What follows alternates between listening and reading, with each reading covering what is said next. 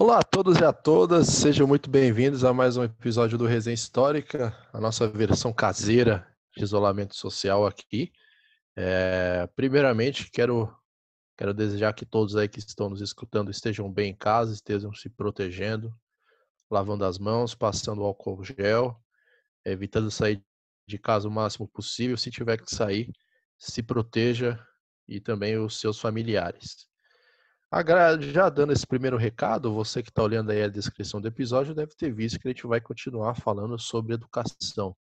E hoje a gente vai dar um pouco mais de ênfase aqui com os nossos convidados, com o nosso convidado, né?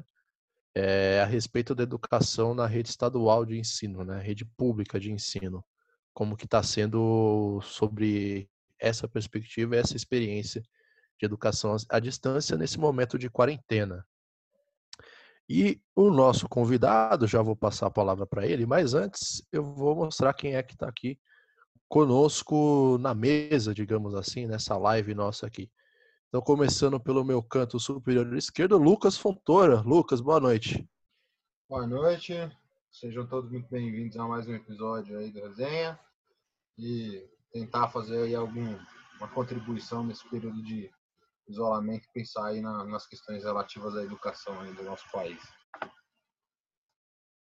Maravilha. À minha direita, é Gabriel Rossini. E aí, Gabriel? E aí, boa noite, boa noite ao nosso convidado, ao ouvinte. Vamos fazer mais uma resenha aí nessa noite fria em São Paulo. Abaixo de nós aqui, abaixo do Gabriel, aproveitando também essa friaca, está Gustavo Cerqueira. E aí, Gu? Oh, boa noite a todos. Eu agradeço aí pelo, pelo Pedrão estar tá participando, esse grande amante de Campares, né? E um amigão meu que eu consegui aí no estágio, é, ele também foi aí um dos meus mentores, né? E muito obrigado por ter participando aí, Pedrão. Ao lado do Gu, aqui o, o nosso segundo convidado, digamos assim, é Luciano da Rocha. E aí, Lu, mano? Bem-vindo de novo, mano. Saudações a todos aí, a todas, né? É, aos colegas aí presentes, ao nosso convidado. Bom, excepcionalmente participando hoje, né? Eu sou meio venho num episódio, depois eu volto depois de vários outros, né? Enfim, mas estou por aí na colaboração com os colegas e vamos conversar, né? Eu espero também poder contribuir aí com, com essa conversa sobre educação nesse contexto de pandemia. E é isso. Maravilha. E também aqui o nosso convidado, nosso terceiro convidado, mas não tão convidado assim, Gustavo Amaral. Bem-vindo de volta. Boa noite a todos e a todas. Muito bom estar de volta. Hoje um tema importantíssimo, educação. Queria agradecer o Pedro pela participação aí. E vamos ver o que, que sai desse trem aí. Maravilha. E agora, por último, mas muito importante, o nosso convidado, o professor Pedro Augusto. Pedro, muito obrigado. Seja muito bem-vindo e obrigado de novo, né? Opa, é, eu que agradeço o convite. Né? Meu nome é Pedro, como todos aí já, já falaram, eu sou, sou professor da rede estadual aqui em Guarulhos. Já tem aí uns 10 anos.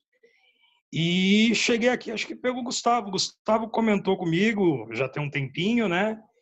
E, e agora veio veio o convite. Coitado do menino, fala que eu sou mentor dele. Meu Deus do céu, acho que eu não sou modelo para muita coisa, mas mas fico agradecido. Gustavo é um cara muito querido, que fez estágio comigo primeiro no colégio particular, depois ele foi lá para o estado e, e viu, viu bem as diferenças, né, entre entre as duas redes, né, de como de como é complicado ser professor e ao mesmo tempo é algo gratificante ao, ao extremo. Maravilha. Só, só uma dúvida antes de fazer a primeira pergunta oficial. Foi você também que é, apresentou a Rave para ele? Não, não, não, não. Não, eu ah, só tá. apresento só apresento igrejas e coisas do, do gênero. Rave não. Entendi, entendi, entendi. Rave Maravilha. Não, é comigo, não. não tenho Então, mais Pedro- idade para isso. Verdade, bem lembrado, né? Quando que se tem idade para essas coisas, né? Gustavo, Gustavo tem idade, é menino novo. É, ele gosta de viver ao extremo. Colesterol que o diga. Eu acho que entre os 18 e os 20 é aceitável. Depois que você começa a ficar careca, aí já não tem mais condição, entendeu? Não, e se você deixa bigode, então fica com essa cara de pai, aí esquece, aí não pode, não pode em rave, não deixa eu entrar. Então estamos juntos aí, focado em, em ser idoso. Maravilha. Então, Pedro, Luciano, Amaral, para a gente começar aqui a, a, esquentar essa noite fria de conversa, queria saber de cada um de vocês é, como que está sendo é, essa experiência de dar aula à distância, via internet, com todos os BOs que isso pode aparecer no meio. Assim, umas primeiras impressões, claro que conforme a gente for avançando aqui, a gente vai acabar entrando mais especificamente em alguns aspectos que envolvem essa experiência. Né? Então, começar pelo Pedro, depois o Luciano, depois o Gustavo. É, a palavra é de vocês, amigo. Fiquem à vontade. É, acho que a grande dificuldade de, de se encaixar nesse esquema novo que, que a gente está vivendo é que o Estado não está preparado, né? A educação pública ela já não estava preparada para o modelo que existia.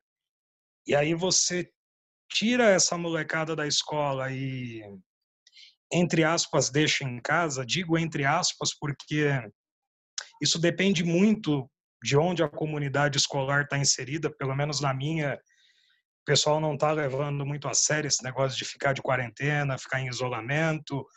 Então, está sendo bastante complicado, porque além de ser novo, a cada dia né, eu vejo a falta de preparo né, do governo para uma situação dessa. É como se tudo continuasse sendo feito nas coxas, só que agora à distância, né? Não, não mudou, não mudou muita coisa, né? Essa é a primeira impressão. Já já estamos em casa desde o dia 18 de março. Tudo bem que o primeiro período foi de férias, né, que o governo acabou decretando e agora a gente já está em teletrabalho, tem quase um mês e, e as coisas estão bem caóticas, bem complicadas, né? Tá, digo que em alguns momentos está mais cansativo em casa do que na escola, com a sala cheia e com todos os problemas do, do dia a dia. Essa tem sido uma reclamação muito constante, né, dos colegas aí com quem a gente tem conversado, Pedro.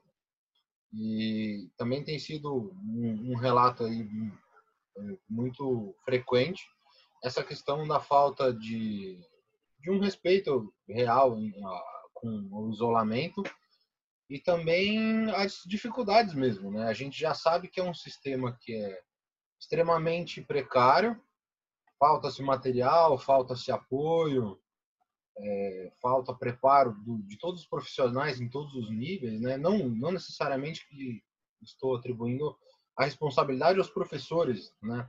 Os professores fazem o que pode com o que tem, os diretores, os funcionários da própria escola, mas digo nas instâncias maiores mesmo, né? assim, tipo, nas, nas secretarias de educação, o próprio, a própria prefeitura, o próprio estado, né, com prover materiais, com, com todos os aspectos. Né?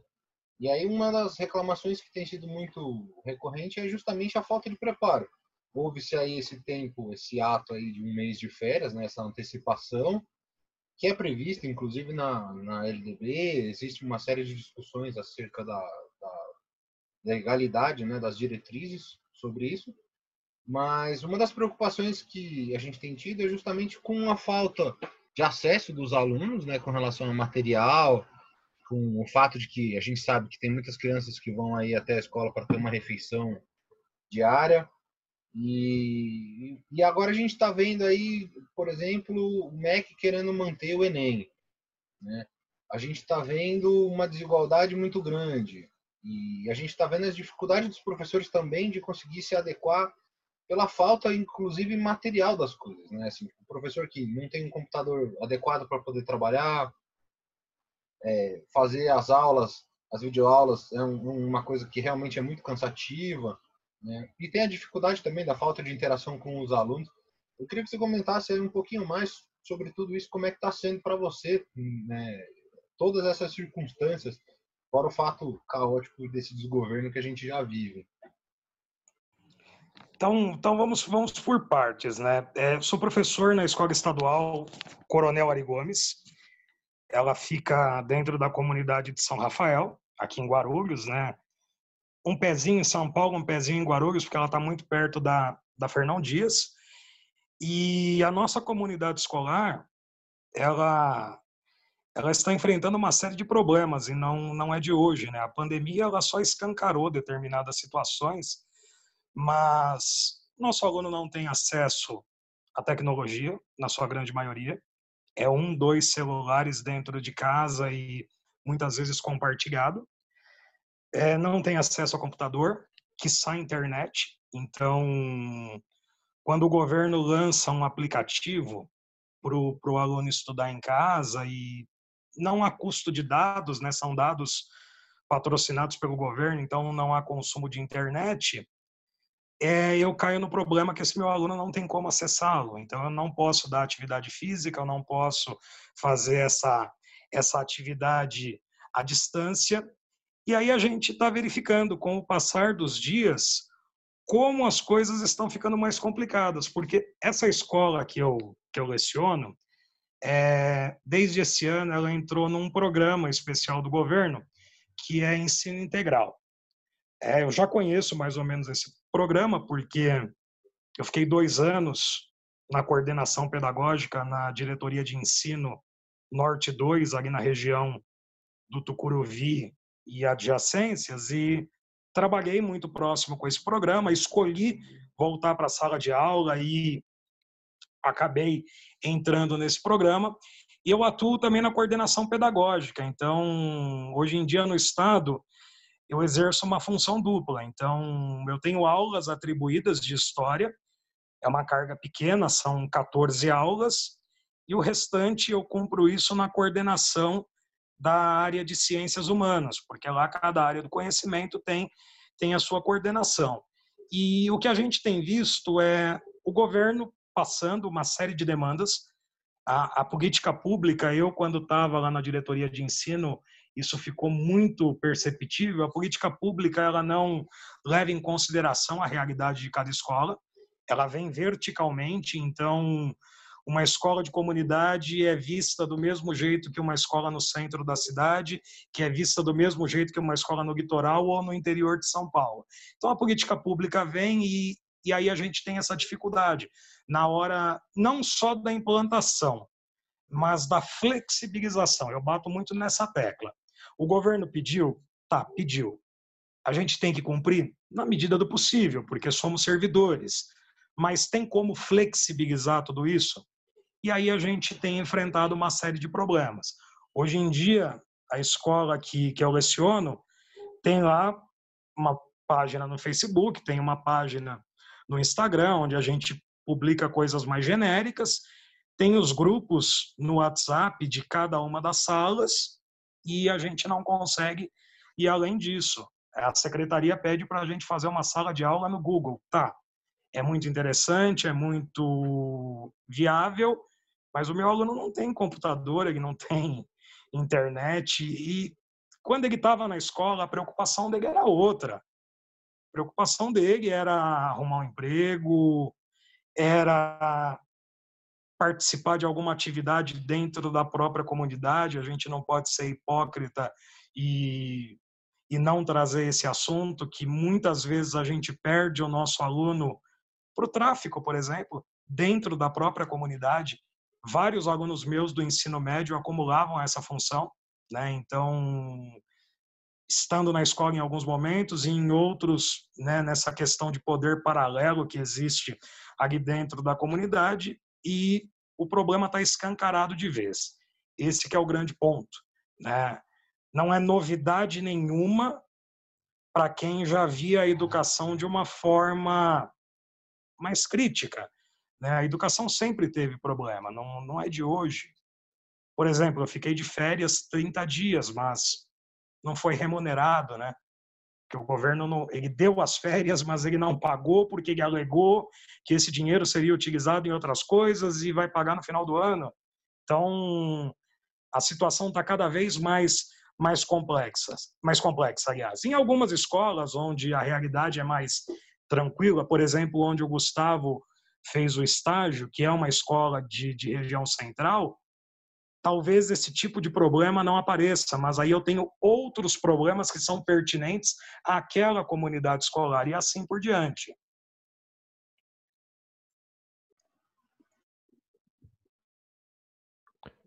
Bom, em cima disso que, que o Pedro colocou inicialmente, Luciano agora, mano, suas primeiras colocações nessa conversa, a palavra é sua.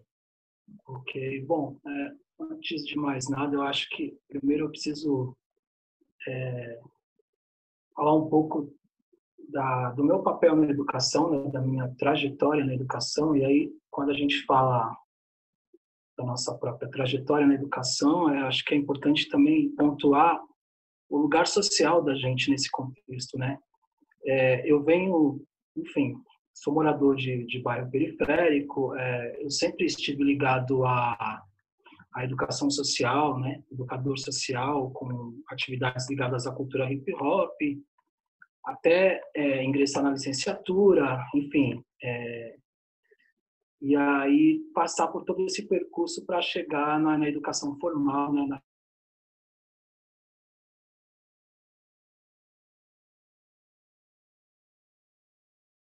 Você deu uma bugada. Deu tela azul para ele, mano algumas experiências, tanto do estágio,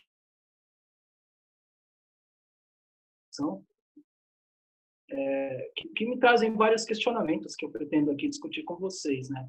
Agora, com relação à fala do Pedro, né, é algo muito interessante que ele colocou, é a gente pensar que a, cada comunidade escolar está né, tá ligada a um território e cada território tem um contexto, né, um contexto social muito diverso um dos outros, né?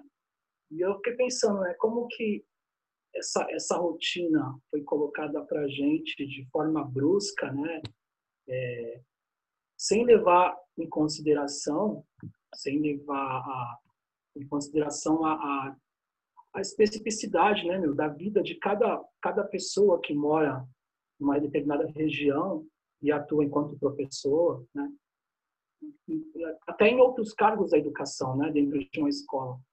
Então, não foi levado em conta a, eu acho que a, a, nossa, as nossas questões, né, a nossa questão pessoal, a nossa vida pessoal e a dos estudantes também, né?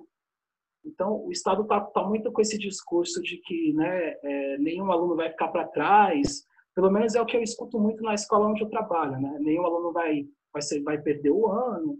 Está muito nesse papo de que é, os estudantes não podem perder o ano, né? Mas assim, se a gente for levar em conta, é, salvo algumas exceções, todo o ano letivo né, na, na, na, rede estadual de São Paulo, de certa forma, é um ano letivo perdido, né?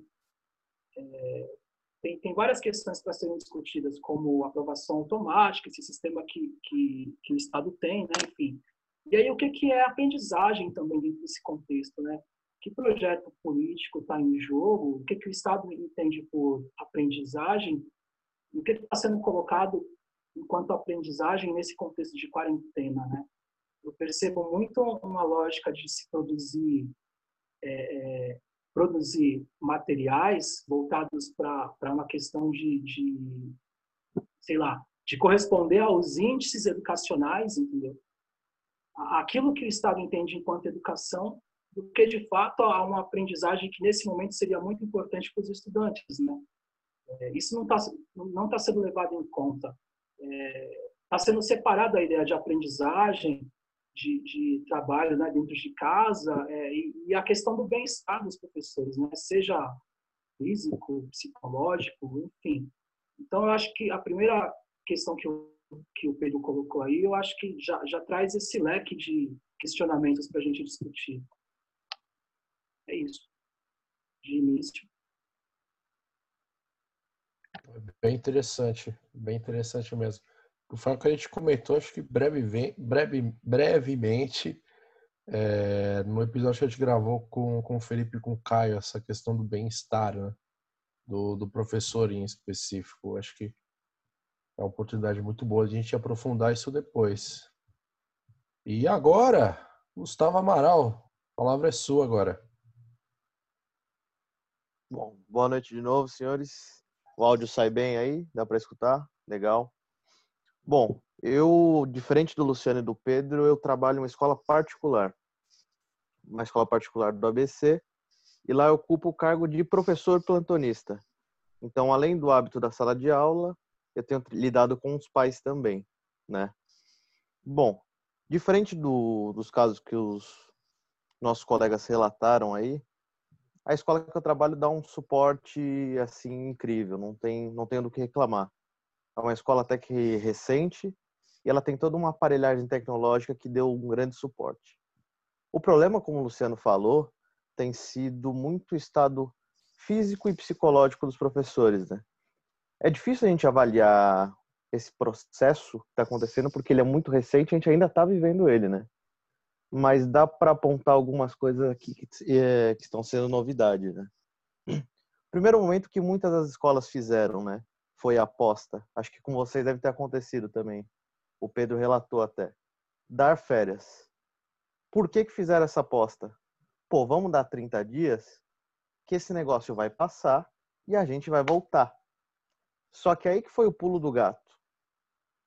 As férias voltaram, a crise não acabou e não se fez nenhuma preparação, nem do corpo docente, nem da direção, nem da coordenação. Não se estudou plataformas para que isso possa ser feito online, né? O Pedro estava falando, o Luciano acho que também chegou a tocar nesse assunto. Gente, primeiro, educação à distância, você pressupõe algumas coisas. Primeiro, a escola tem que ter o material, internet, suporte, computadores. Segundo, o receptor que o aluno também tem que ter isso. Então não é só falar, ah, vamos fazer online. Que nem o Pedro falou, abre uma sala Google aí que tudo maravilha. Não é assim. Vê, aqui na nossa conexão mesmo, às vezes dá um probleminha de microfone, de câmera, essas coisas. Você imagina para o aluno, cara, para os pais que estão em casa. Eu, na experiência que eu tive lá na, na escola, atendi muitos pais e alunos. E assim, é uma galera que tem uma condição financeira legal, tem equipamento bom, só que não tem instrução. Então eu tive que ajudar muito aluno, muito pai a acessar a sala, a, a saber como fazer a videoconferência, esse tipo de coisa. Uma escola, ela tem um, um, uma equipe que ela tem que lidar com outras coisas.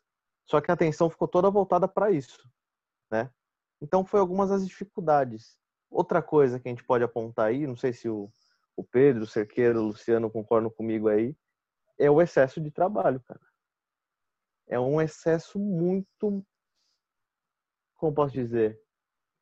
Vamos dizer que é assim, é uma coisa que você sempre trabalhou fora da sala de aula, preparar prova, preparar aula e tudo mais. Isso aí pra gente é normal. Mas a gente tem preparado vídeo aula, uh, sei lá, tarefas, Google Formulários, um monte de coisa. Eu já tenho relatos de professor varando à noite para fazer coisa para estar tá disponível às 7 horas da manhã depois. Então, saiu até uma pesquisa que, em geral, o home office tem proporcionado 3 horas a mais de trabalho. Então, são todas essas questões que a gente está começando a enxergar que, cara, isso vai se tornar insustentável durante um, um longo prazo. Porque aquilo que eu falei, a aposta dos 30 dias das férias era que a coisa se estabilizasse e a gente voltasse com presencial. Só que o alongamento, não sei se vocês concordam comigo, desse home office também pode ser muito prejudicial. Porque há escolas que se estruturaram, que têm condição de fazer o ensino à distância, mas tem escolas que não têm. E além do mais, é aquilo que o Luciano falou, tem escolas que cumprem uma função social. Então a escola não é só o estudo, a escola também é um lugar de você almoçar, você se alimentar. Tem um relato que eu vi recentemente que é o seguinte: um aluno falando, pô, eu não tô com pressa de me informar. Aqui, pelo menos, eu tenho comida garantida. Então, você vê o lugar social da escola, né? E, inclusive, eu queria terminar essa fala inicial perguntando aí pro Pedro e pro, pro Luciano e pro Cerqueira.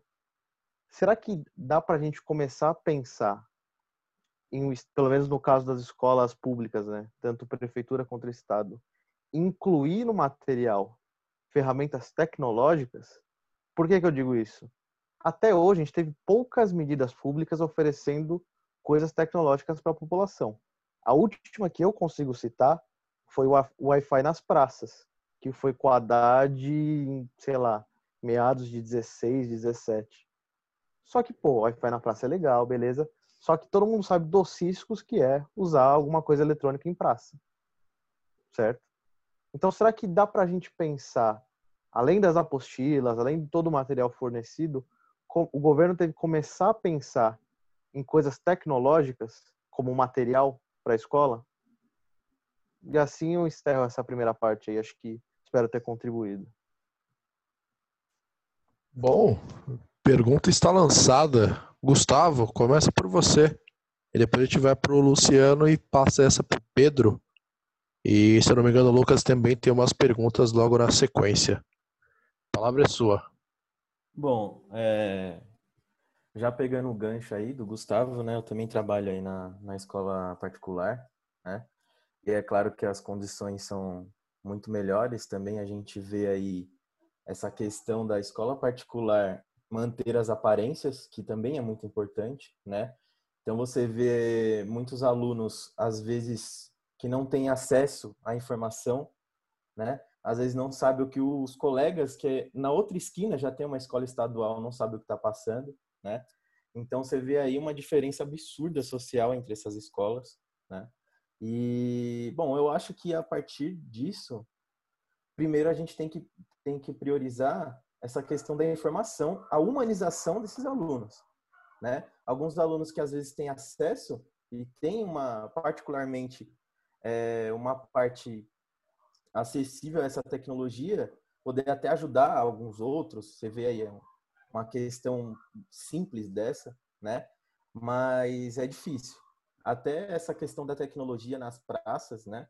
É, eu acho também seria uma, uma, uma questão viável, mas como você vai ter uma internet grátis aí nas praças, com muitos alunos que não tem nenhum aparelho para acessar essa internet, né? Nesse caso. Então, eu acho que ficou aí a desejar essa preparação, principalmente do Estado. Inclusive, é, nosso é, imbecil, né, presidente, não está conseguindo nem aceitar né, essa, essa realidade. Então, imagine é, a gente chegar até criar possibilidades. Né? Então, a gente precisa primeiro acatar as informações, né, pegar tudo que, que tem para conseguir que a gente consiga, pelo menos, se estabilizar e aí pensar em outras coisas. Então, você vê a dificuldade do Brasil para o restante do mundo é que nosso presidente não tem nem informação, né? Ele está mais como um assassino, né? Dessa parte e aí fica um pouco, fica extremamente mais difícil a gente pensar em possibilidades diferentes para isso. Maravilha, Luciano. Tá, vamos lá. Pegando aí o gancho do Siqueira, é...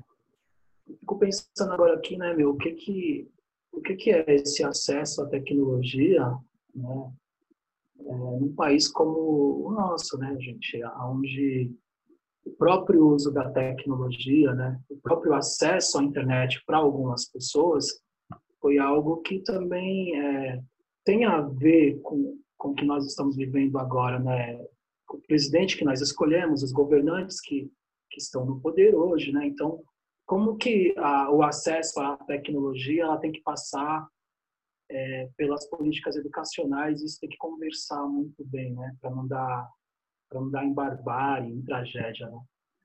E o Pedro com certeza vai vai ter, vai ter algumas coisas para falar sobre isso, né? Porque, bom, na escola que eu trabalho, que é um, é um é contexto mais de periferia, o que acontece? É, o Estado ele criou uma plataforma.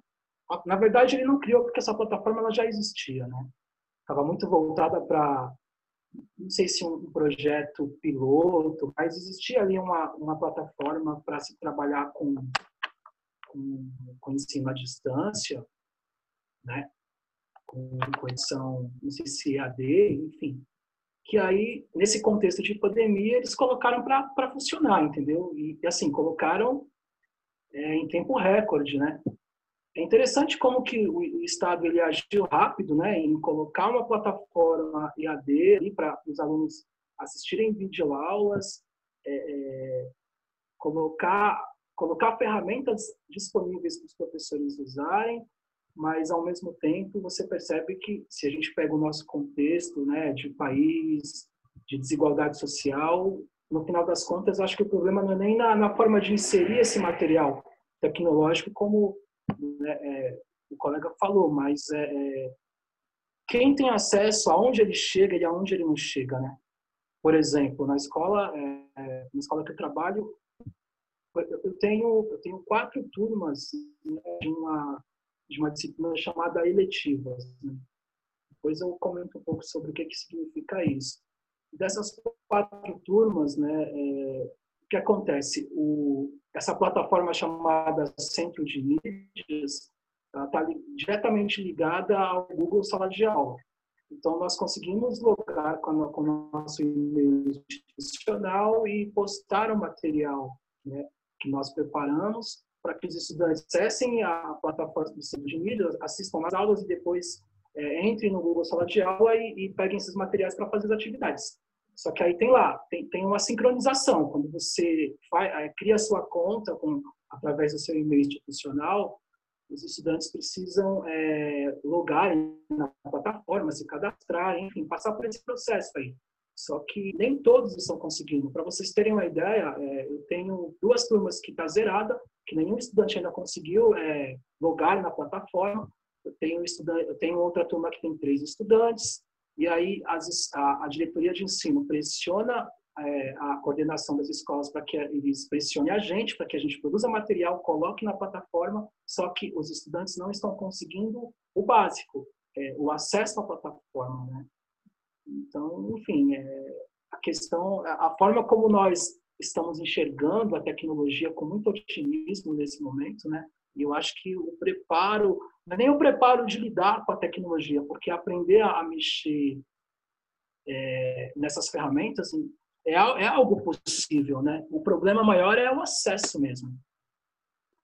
E eu acho que o Pedro pode, pode trazer algumas contribuições nessas questões aí, né, Pedro? Então, né, o, o, o, grande, o grande problema, uma vez numa, numa orientação técnica que teve lá na diretoria de ensino que eu trabalhava, quando eu estava na coordenação, eu, eu utilizei um exemplo, depois fui chamado a atenção, me cobraram depois, né, por causa desse exemplo, que eu comparei a educação pública como aquele terreno que você compra e vai construindo a casa aos poucos sem projeto nenhum. Então, Sobrou dinheiro, você faz a garagem, aí sobrou um pouquinho, você faz a sala, sobrou mais um pouco, você mete um quarto em cima da sala, reboca a parede, e assim é a educação. Né? O Estado faz as coisas tudo muito no apelo, sem levar em consideração o, tamanho da rede que, que ele possui, e não leva em consideração a realidade de, de escola e as imposições acabam vindo. É, aproveitando o gancho do colega, eu também tenho turmas lá cadastradas nesse centro de mídias, lá nas salas que, que automaticamente foram montadas. Eu tenho uma sala que foi alunos acessaram, então até onde? Até onde Pedro, Pedro, Pedro, Pedro, Opa. Pedro. Oi, deu... oi, oi. Voltou? Deu, deu voltou? Uma, deu, uma, bu... é, deu uma bugada nervosa, mano. Meu é, Deus, voltou agora? Par... É, voltou agora. Aí eu vou pedir pra Mas você vou... retomar, é. mano, é. a partir dessa parte, porque essa daí que ficou a sua voz meio, meio Robocop vai ter que sair fora. Tem, tem, que, tá, dar uma corda, tem, tem, que dar uma acordadinha. Aí você pode falar assim, tipo, na sua fala, quando você começou a falar, o Estado vê a educação pública basicamente como um, um terreno. É, é retoma, retoma, é, retoma frente, do exemplo. Dá, dá de boa. Suave? Tá, então, então como, eu, como eu disse, né, a, a educação aqui em São Paulo, as coisas são feitas no, no atropelo. As imposições elas acontecem e, e a rede não está preparada.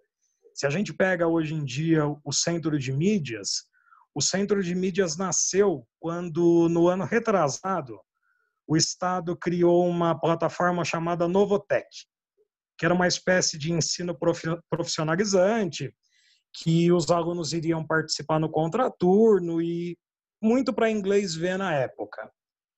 Passou o tempo e eles aproveitaram essa plataforma para a rede toda. Então, o que a gente vê hoje em dia são os alunos jogados dentro de um aplicativo, os professores lá dando aula a toque de caixa, porque quem está lá dando aula é professor da rede pública e está designado lá na escola de formação e acaba acaba fazendo fazendo esse tipo de serviço e até entendo que, que fazem da melhor forma que podem, né? Então eu não culpo o cara que está lá à frente, né? São coisas que fogem da nossa mão, é o sistema como um todo. Então, se a gente pega a educação pública hoje em dia, só está escancarado um problema que já existia. As coisas já não iam bem.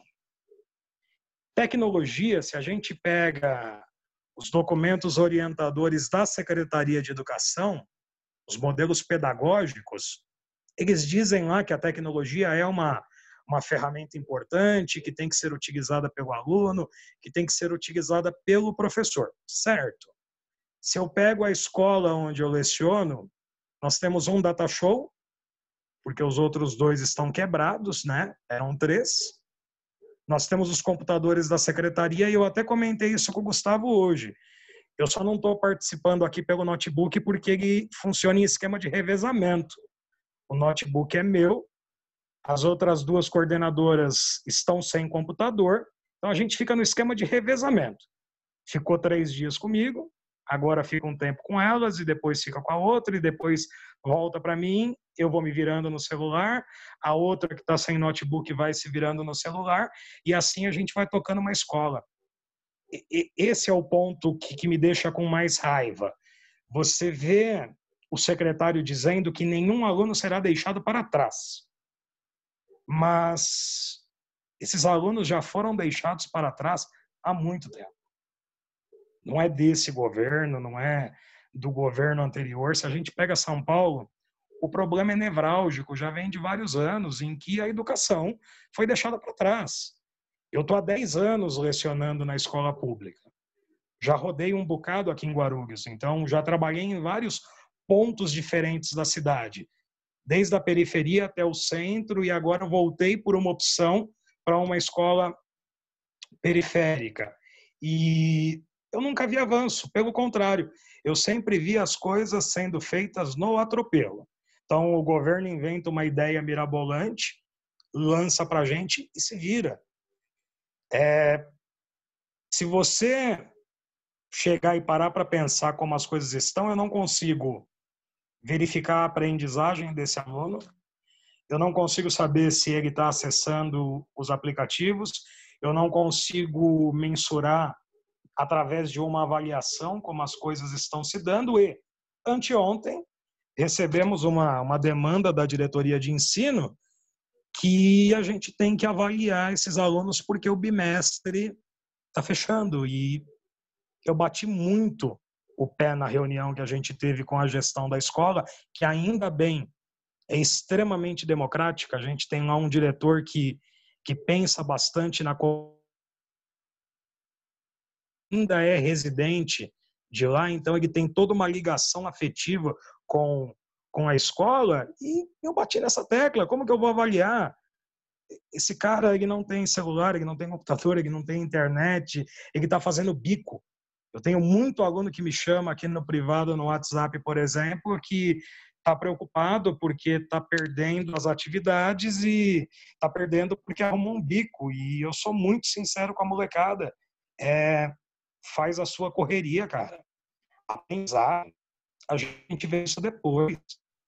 Aprender história depois, cara.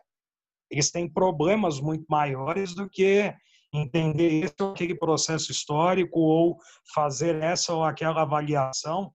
É um pessoal que, que corre todo dia para botar comida na mesa. A nossa escola lá, e isso não foi autorizado né, pela Secretaria de Educação, mas a escola está tá fazendo isso graças ao diretor, é a questão da merenda. Servindo refeição, hora do almoço, tem aluno que vai lá para almoçar, em plena quarentena. Os funcionários que estão na escola estão dando conta de, na hora da refeição, servir a refeição. E pelo último levantamento que a gente fez, de 850 alunos que nós temos, quase 100. São quase 100 refeições por dia. O cara vai lá por causa do almoço. Como que eu vou cobrar a prova desse cara? Como que eu vou cobrar aplicativo? Como que eu vou cobrar internet, tecnologia? Tá, é muito bonito. As escolas particulares até que conseguem dar, dar esse suporte, mas como que eu vou cobrar isso na rede pública? Eu trabalhei um tempo em colégio particular e, e o Gustavo sabe muito bem isso, por uma questão de, de princípios, eu vou chamar dessa forma, eu me organizei para não ter que trabalhar em escola particular, de conseguir me virar com o pouco que eu recebo no Estado, mas eu tinha mais estômago para ir trabalhar em escola particular. Novamente, o Gustavo é testemunha disso, porque ele começou o estágio comigo lá no particular, para o Estado, e ele viu a diferença assustadora, não só do ritmo da aula, mas do Pedro enquanto pessoa. Muita gente pode falar, a sua aula seria melhor no particular. Pelo contrário, eu deitava e rolava de prazer no Estado e não, e não no colégio privado, certo? Maravilha, maravilha. É... Bom, acho que a gente já tem bastante pano para manga para continuar a conversa, né? Acho que a gente acaba voltando para um ponto que é a questão da desigualdade social, né? Como como isso está sendo cobrado agora e vai cobrar sempre pro pro lado pro elo mais fraco, digamos assim, da corrente, que são as pessoas mais pobres e mais humildes. A gente tem visto isso no, no número de mortos, a gente tem visto isso é, em reportagens, a gente tem visto isso agora na educação, a gente tem visto isso todo dia de alguma forma durante essa, essa pandemia que a gente está atravessando, né? E, bom, agora dando continuidade, Lucas tinha uma pergunta. Lucas. Tem, tem uma pergunta assim, mas na verdade eu queria dizer para o Pedro que eu me, me, identifico muito com o que ele colocou. Eu tive uma experiência também de fazer estágio enquanto né, funcionário mesmo numa escola particular, um nível aí, acho que eu já comentei em outros momentos aqui, é, classe média alta, quase quase rico, né? e eu entendo bem o que você coloca com, com relação ao como você se sente. É, eu também me sentia extremamente deslocado e, e olha que assim, né, eu tenho o privilégio de, de ter sido meio que sempre classe média baixa, classe média média, é, tive acesso à educação, tive uma boa formação até, dentro da medida do que era possível financeiramente. E, e cara, para mim era assustadora a diferença, né? Eu entrava nessa escola que eu dava aula, eu batia ponto com, com um crachá na catraca, né? Que eu já achava extremamente absurdo, eu falava, parece que eu tô entrando num, numa multinacional, né? Eu passo meu crachá para bater ponto. E, e, tinha muito isso, assim, eu entrava nas salas de aulas, como eu tive que fazer o meu segundo estágio obrigatório também lá por conta de uma questão contratual de não poder ceder aí os 30, as 30 horas semanais de estágio, é, para mim era bizarro, porque eu entrava nas salas e assim, e cada, cada sala tinha um projetor com uma Apple TV conectada, né? O professor quando ele entrava na escola para começar a dar aula, cada professor ali recebia um iPad que ele tinha já todo o pacote Office, todas as ferramentas, né, para trabalhar. Então o professor ele só entrava na sala de aula com o iPad quando ele tinha um PowerPoint, um filme, alguma coisa para apresentar. Ele conectava ali o seu seu iPad direto num equipamento que já projetava, que já era tudo automatizado.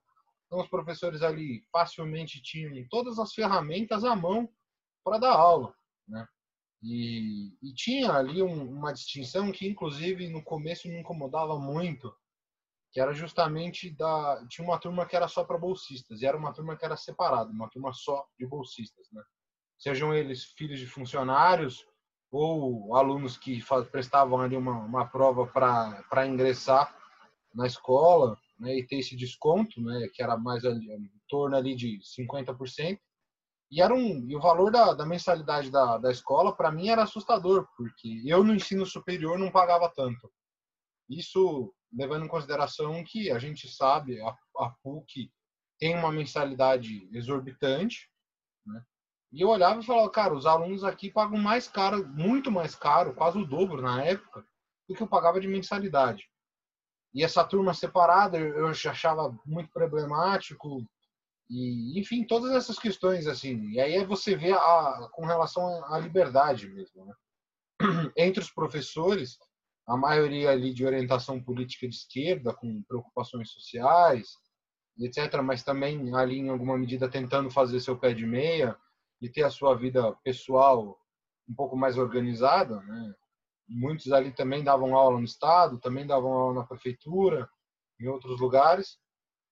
E a gente tinha muito essa, eh, esse, esse conflito assim de ver que existiam coisas que você não podia falar. Então, quando você tinha reuniões ali de com a chefia da escola e tudo mais, posicionamentos políticos que você entre os colegas podia ter, mas em reuniões com todo mundo você jamais poderia dizer. É, coisas nesse sentido. Então, e uma, uma diferença social muito muito assim bizarra para mim. É, então era algo que realmente me incomodava ali também estar nesse ambiente e quando tive experiência em um, até em escolas particulares, mas com uma renda menor, me sentia muito mais à vontade, né? me sentia muito mais produtivo, inclusive. E é, é, bizarro e muito triste que a gente veja essa estatística que você colocou, Pedro, né? de perceber que assim de 800 alunos ali, 800 e poucos alunos que você tem, quase um, um oitavo ali, pelo menos, está indo para a escola, mesmo em períodos de, de quarentena, para ter uma refeição. Né? Essa é uma coisa que a gente já colocou aqui. É uma preocupação assim de saber que existem alunos que vão para a escola só para poder ter uma refeição. E eu acho que é, é, preocupante a gente ver essa diferença, né? O Amaral colocou aí essa experiência de dar férias, né? Entendo até em alguma medida que essas férias elas fossem para também dar para a escola um tempo de se organizar, mas a gente sabe da falta de estrutura, como você colocou, assim, tipo, um revezamento de um, de um notebook para uma, uma, escola inteira, né? É, é, muito complicado. E aí a gente vê uma série de falas aí do atual ministro da Educação, que é um grandíssimo de um filho da puta, né? Que está preocupado em investir milhões em propaganda, e falar, ah, os alunos, nenhum aluno vai ser deixado para trás, e o Enem sendo mantido em tempos de pandemia, em que você não é, é contrário a uma lógica, inclusive, de saúde, que se faça uma prova, e, e, essa, e essa disparidade muito grande. A gente já sabe que tem uma defasagem gigantesca. Né? Como é que eu falo que um aluno da escola que você trabalha vai ter o mesmo acesso, por exemplo, dessa escola que eu cheguei a trabalhar durante anos? Entendeu? Em que, assim, tipo, se a escola tem todo esse equipamento lá, você imagina os alunos dentro de casa. Né? Então é, é, uma disparidade assim que é, é, é, abissal e aí você vê o ministro fazendo brincadeiras e, e, investindo aí em propaganda com a porra de um cara fantasiado de urso que não tem nada a ver com a porra da educação. Né? Eu falo nem para marketing eles têm uma assessoria boa porque se já vai falar de educação me põe um cara idiota vestido de coruja pelo menos, segurando a porra de um livro, qualquer caralho desse, né? Mas não, me, me, me bota a porra de um maluco com um urso, né?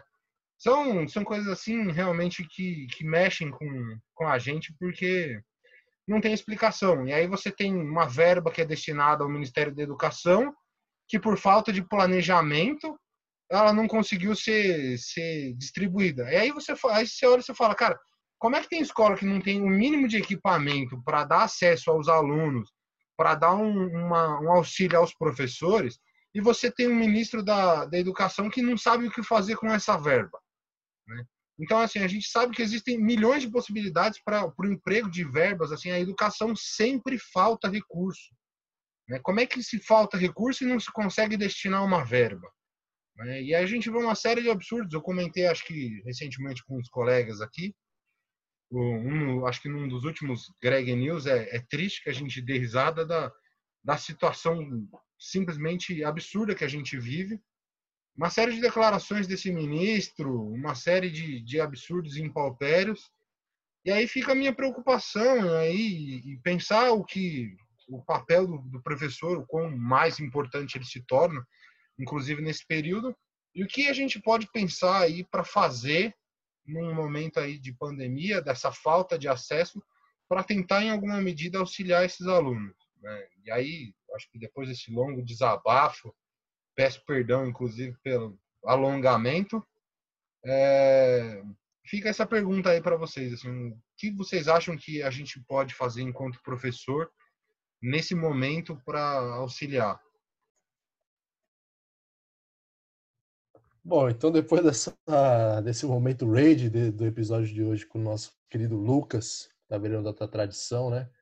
É, bom, agora vamos aos nossos convidados, né, para responder essa monografia que ele deixou para vocês aí.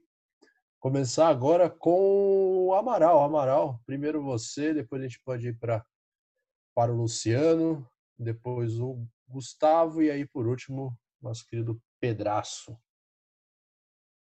Só queria pedir desculpa pro Lucas que eu não lembro de todas as perguntas, tá? Mas uma coisa que foi meio marcante que bateu aqui a, a ideia foi a questão dos bolsistas, né, que você falou. Do absurdo que é ter uma sala separada só com os bolsistas. Eu tive uma experiência numa outra escola, também em particular, que os bolsistas eles eram misturados. Só que a escola não tomava nenhum cuidado do tipo das pessoas saberem que eles eram bolsistas. Que, que acontecia? Em todas as salas você tinha um pouco de bolsistas. Para uma sala de 30, você tinha cerca de 3, 4 bolsistas. O que acontecia? As pessoas isolavam os bolsistas. Então, nesse quesito, eu não sei se pode ser uma medida positiva, né? Apesar de ser um pouco segregacionista, mas pode ser, como você disse, meio efetivo, né? Agora, só para sintonizar o ouvinte que está escutando a gente aqui, a gente fala de realidades de, do estado de São Paulo, né? Eu tenho esperança que esse podcast rode o Brasil, esperamos que assim seja. E a gente fala aqui do estado de São Paulo, então as escolas do estado, da prefeitura, uma gama das particulares, né? E você que está escutando a gente aí pode compartilhar as experiências também, né? de outros estados, é, para a gente ter uma ideia do que está acontecendo no Brasil todo, porque a gente foi pego desprevenido. Então, imagino que estejam acontecendo coisas das, das mais diversas, para não dizer outra coisa. Agora, como isso aqui é um, um podcast de história, eu vou fazer uma certa comparação com, com o que vocês estão falando aí. Pelo cenário geral aqui, do que a gente está discutindo, o que dá para ver é o seguinte: muito na fala do Pedro também. Você tem uma série de escolhas que não, não tem mediação nenhuma. Então, aquilo que o Pedro falou. Ah, tem diversas diretrizes que são esplêndidas aí, se eu for pensar intelectualmente. Mas na hora de, de acontecer na prática, não acontece. Por quê? Não tem a mediação. Ou seja, você tem realidades diversas. Você pegar a formação social do estado de São Paulo, ela é diversa. Então não dá para você colocar uma medida única para todas as escolas da, da rede estadual. Isso é impossível. Seja pela diversidade étnica, racial, de gênero, social, econômica, pelas mais diversas. É impossível. Até por uma questão também de corpo profissional, é, tecnológico, que a gente estava discutindo aqui até então. Uma comparação com um pedaço da história, se a gente for pegar, é bem característico do estado ou da cidade de São Paulo tomar essas medidas sem mediação nenhuma, sem adaptar as realidades é, que a gente vive. Se a gente pegar o começo ali da formação de São Paulo, uh, ela foi baseada no que estava sendo feito em Paris, na Rússia e etc. Que era um plano radial concêntrico, que você tinha um centrinho ali e as avenidas iam saindo, né? Só que, na época era era o Prestes Maia, o prefeito. Ou ele era o arquiteto responsável. Eu sei que ele foi prefeito. Ele trouxe esse projeto baseado em Paris e na, no que havia sido feito em Moscou, se eu não me engano. Só que ele omitiu o seguinte: que em Paris e em Moscou você tinha uma rede hidrográfica e uma rede toda ferroviária. Em São Paulo, adivinha o que a gente fez? A gente optou só pela rede rodoviária, o que causa esses inúmeros problemas de trânsito que a gente tem hoje. Você pegar, por exemplo, aquela 23 de maio, aquilo era Vale de Rio e foi feito sem a menor preocupação do que poderia dar no futuro. Que eu estou querendo dizer com isso? Eu vejo que, pelo que vocês estão falando, a educação é basicamente a mesma coisa. A gente pega o que está sendo pensado, o que está sendo estudado, o que vem de fora, às vezes, e taca sem adaptação nenhuma. O que gera essa série de problemas que a gente estava fazendo. Agora, uma segunda questão que foi levantada aqui é uma questão muito de calendário. Né? Não dá para você comparar o calendário presencial com o calendário EAD. Tá? Que, que a gente está tentando fazer? Pelo menos eu percebo isso, não sei o que vocês acham. O calendário presencial ele funciona de uma forma e o EAD totalmente diferente. Quem fez um curso EAD já sabe disso. O que, que as escolas estão tentando fazer através do Google Sala de Aula? Dar conteúdo num dia, esperar que o aluno faça nesse mesmo dia e no dia seguinte você já tem o retorno desse conteúdo. Só que você bota aí que são sete, vai, de sete a nove aulas que os alunos têm por dia. É impossível você ter essa, essa, essa quantidade de conteúdo no mesmo dia. Como que funciona no EAD? O EAD você tem as disciplinas que ficam disponíveis. Eu estou fazendo a licenciatura EAD, né? Você tem as, as matérias que ficam disponíveis e você tem um prazo para fazer. Então, a gente estava aí no dia 15 do 5 hoje. Do dia 15 até o dia 30, eu tenho tempo para fazer uma disciplina. Ou seja, vai estar disponível todo o material, seja videoaula, seja texto, e também as tarefas. E você tem um espaço amplo para esse aluno trabalhar. Então, é, é uma coisa que que tem que ser levado em consideração. Funcionam de formas diferentes o calendário, tá? Sobre a questão do Enem, eu acho inviável a manter a data que está se pensando fazer o Enem, né? É um absurdo a fala do ministro de que o Enem não cumpre função social, ele não está aí para reparar desigualdade nenhuma. É um reflexo do que pensa o governo desde o começo, né? Mas a gente não pode achar isso normal e eu temo que seja mais uma das medidas que a gente engula, né, como todas que a gente já engoliu. É, não sei se tem mais alguma coisa para falar. Basicamente é isso. Eu acho que o debate está sendo bem construtivo no, no, sentido de mostrar as diferentes realidades aí. aí eu passo a palavra para o Simão de novo. Não, para mim para quê, mano? Tem que ser quem que vai responder agora. Quem é que estava na lista aí? É que você Luciano. é o mediador. Ah, obrigado. É... Demorou, chamando a voz. Bom, é... eu acho que tem, tem um aspecto aí que conversa com a fala do Amaral, com a fala do Pedro e, e com a fala do Lucas, né? É... o Pedro fez, trouxe esse exemplo do terreno, né, para a gente pensar o planeja, a forma como se planeja né, a educação, a parte das políticas educacionais, aquela coisa toda. O, o Lucas ele, ele mencionou a respeito da, de como que é como que funciona né, o destino da verba, como que ela é mal usada, né? E aí eu, eu achei interessante, eu já tinha pensado aqui no que eu ia falar sobre isso, né? Sobre essa questão do, de como que é usada a verba, né? Mas aí o Amaral ele trouxe essa questão de fazer uma comparação sobre esse processo de urbanização da cidade de São Paulo copiado, né, aos moldes do, moldes do modelo europeu e nada mais é do que a matriz de planejamento urbanístico, né? Tem alguns autores que discutem isso. E aí aqui em São Paulo, enfim, é muito complicado. Agora, o que, eu quero dizer com isso? Que, é, como o Lucas colocou, é, essa falta de planejamento, entre aspas, cara, em si é um planejamento, entendeu? O plano é não ter plano, é exatamente isso. É, é, o, o, existe um autor né, da, da, que discute o processo de urbanização dos anos 70, a lógica da desordem, né? A, é, a forma como, como os bairros periféricos, por exemplo, se desenvolveram foram nessa lógica da desordem. Por quê? Porque é essa desordem que vai é, alimentar esse modelo de, de, segregação, de exploração, enfim, por tudo isso daí. E, e, como que como que essas escolhas políticas, né, dessa falta de planejamento, entre aspas, ela ela esconde aí uma coisa que eu acho que nós precisamos nos atentar, né, para a questão da educação hoje. O que está em jogo hoje, enquanto enquanto projeto político, né, é, é, enquanto é, políticas educacionais voltadas, né, é, vindas do atual governador, tem tudo isso aí para ser pensado. E, por exemplo, né, vamos lá, vou pegar um, vou relatar aqui um acontecimento de uma dessas aulas né, nessa plataforma do Centro de Mídias. É, os professores, eles, eles, eles precisam, pelo menos é o que, é o que passam das escolas, né, é o que as escolas repassam para a gente. Nós, professores, temos que acompanhar essas aulas e, em cima dessas aulas, a gente tem que preparar atividades, né? Segundo o que a coordenação das escolas, pelo menos da escola que eu leciono, tem passado para a gente.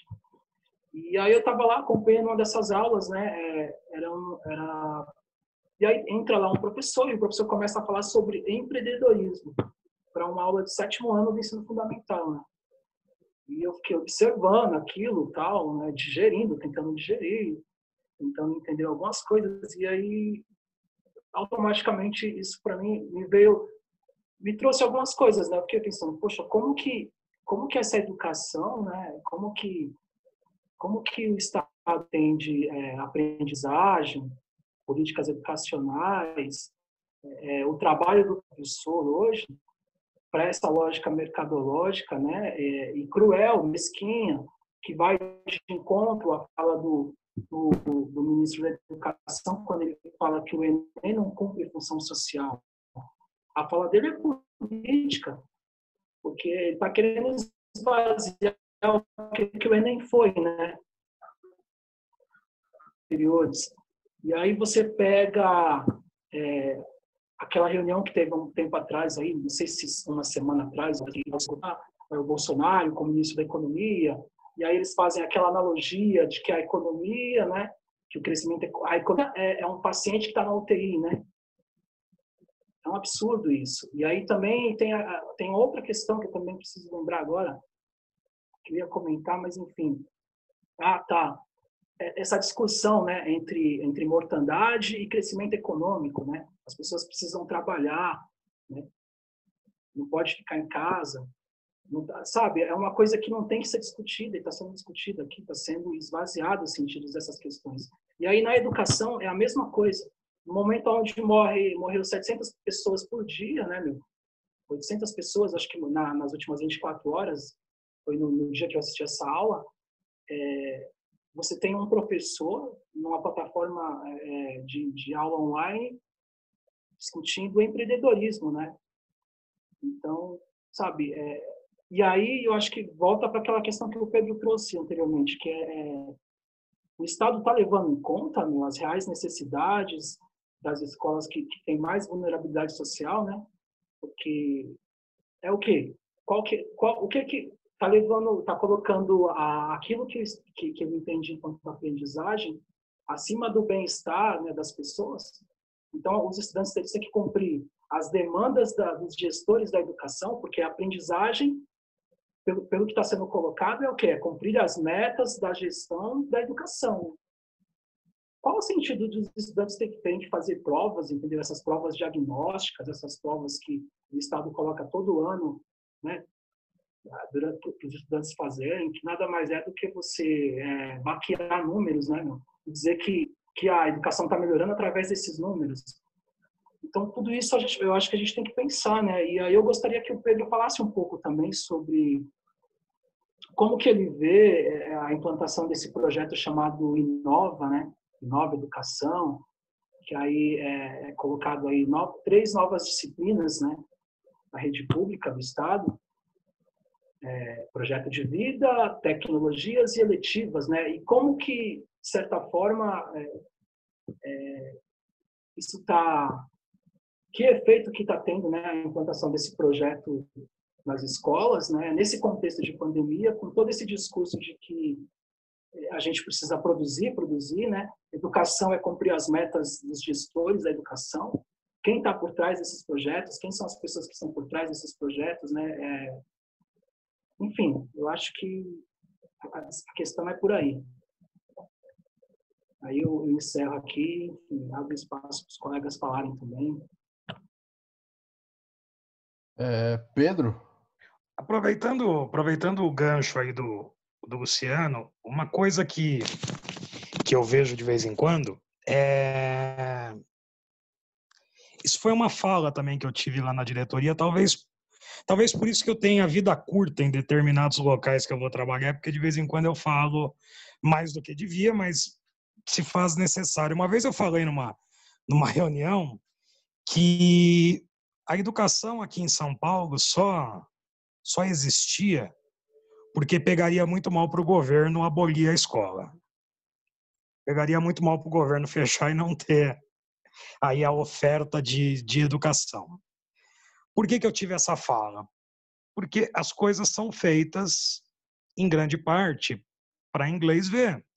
Se a gente pega esse finalzinho da fala do, do Luciano, essas novas disciplinas, né, o projeto de vida, as eletivas e a tecnologia, foram tiradas de um programa que existe na rede pública, que é o ensino integral, inclusive um programa que eu faço parte, hoje em dia eu trabalho numa escola que é desse, desse esquema, onde você tem um tempo maior do aluno dentro da escola, você tem a proposta de uma diversidade metodológica, não necessariamente isso acaba ocorrendo no dia a dia, e o governo pegou isso, que era prática utilizada em algumas escolas, e jogou para a rede toda.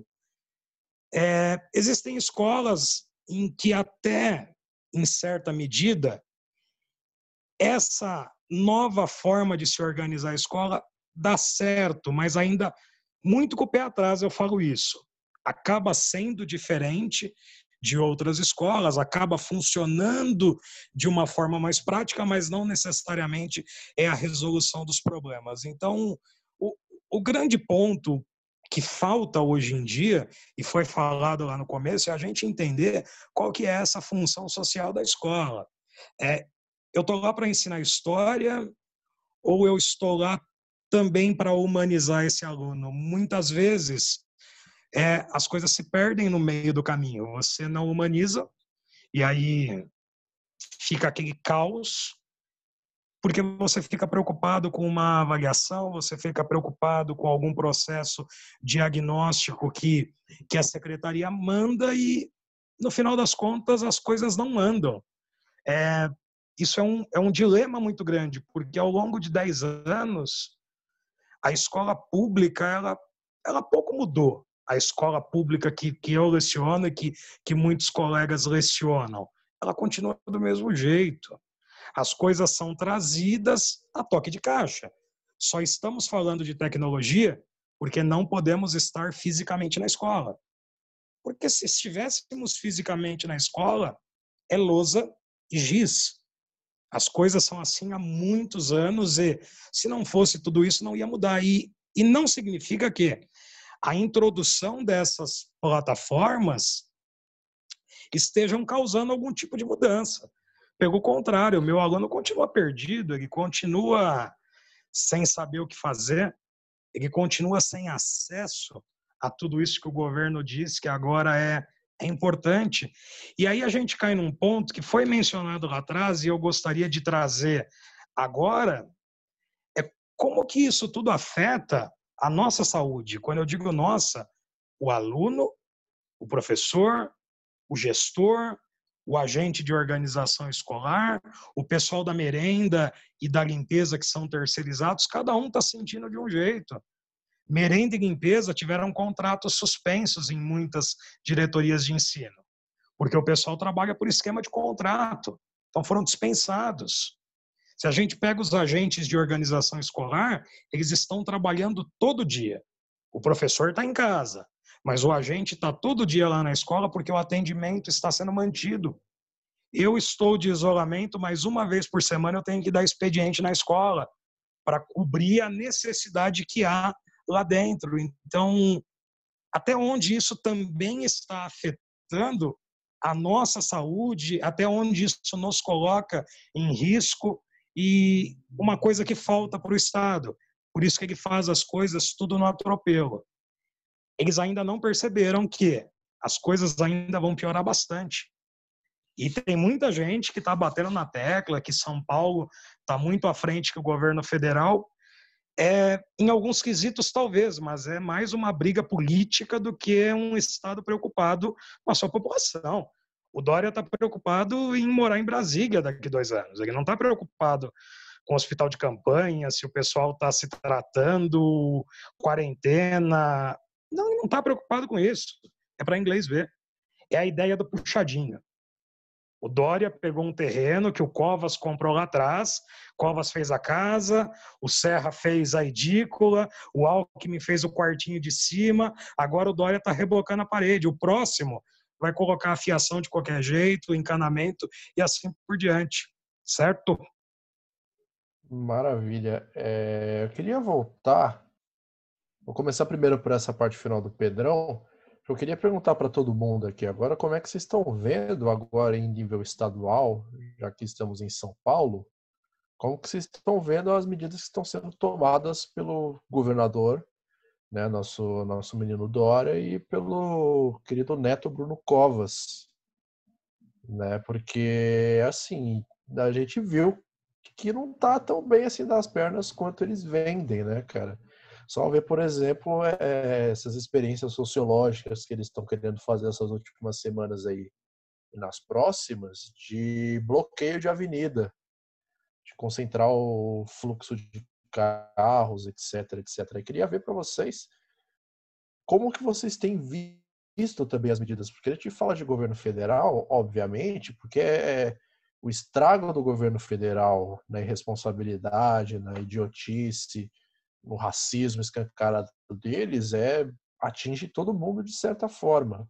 No caso, principalmente mais pobres. Mas aqui em São Paulo também, cara. E acho que a educação tem tem tem sido o que tem sido tem sido o que tem sido é ótimo, né?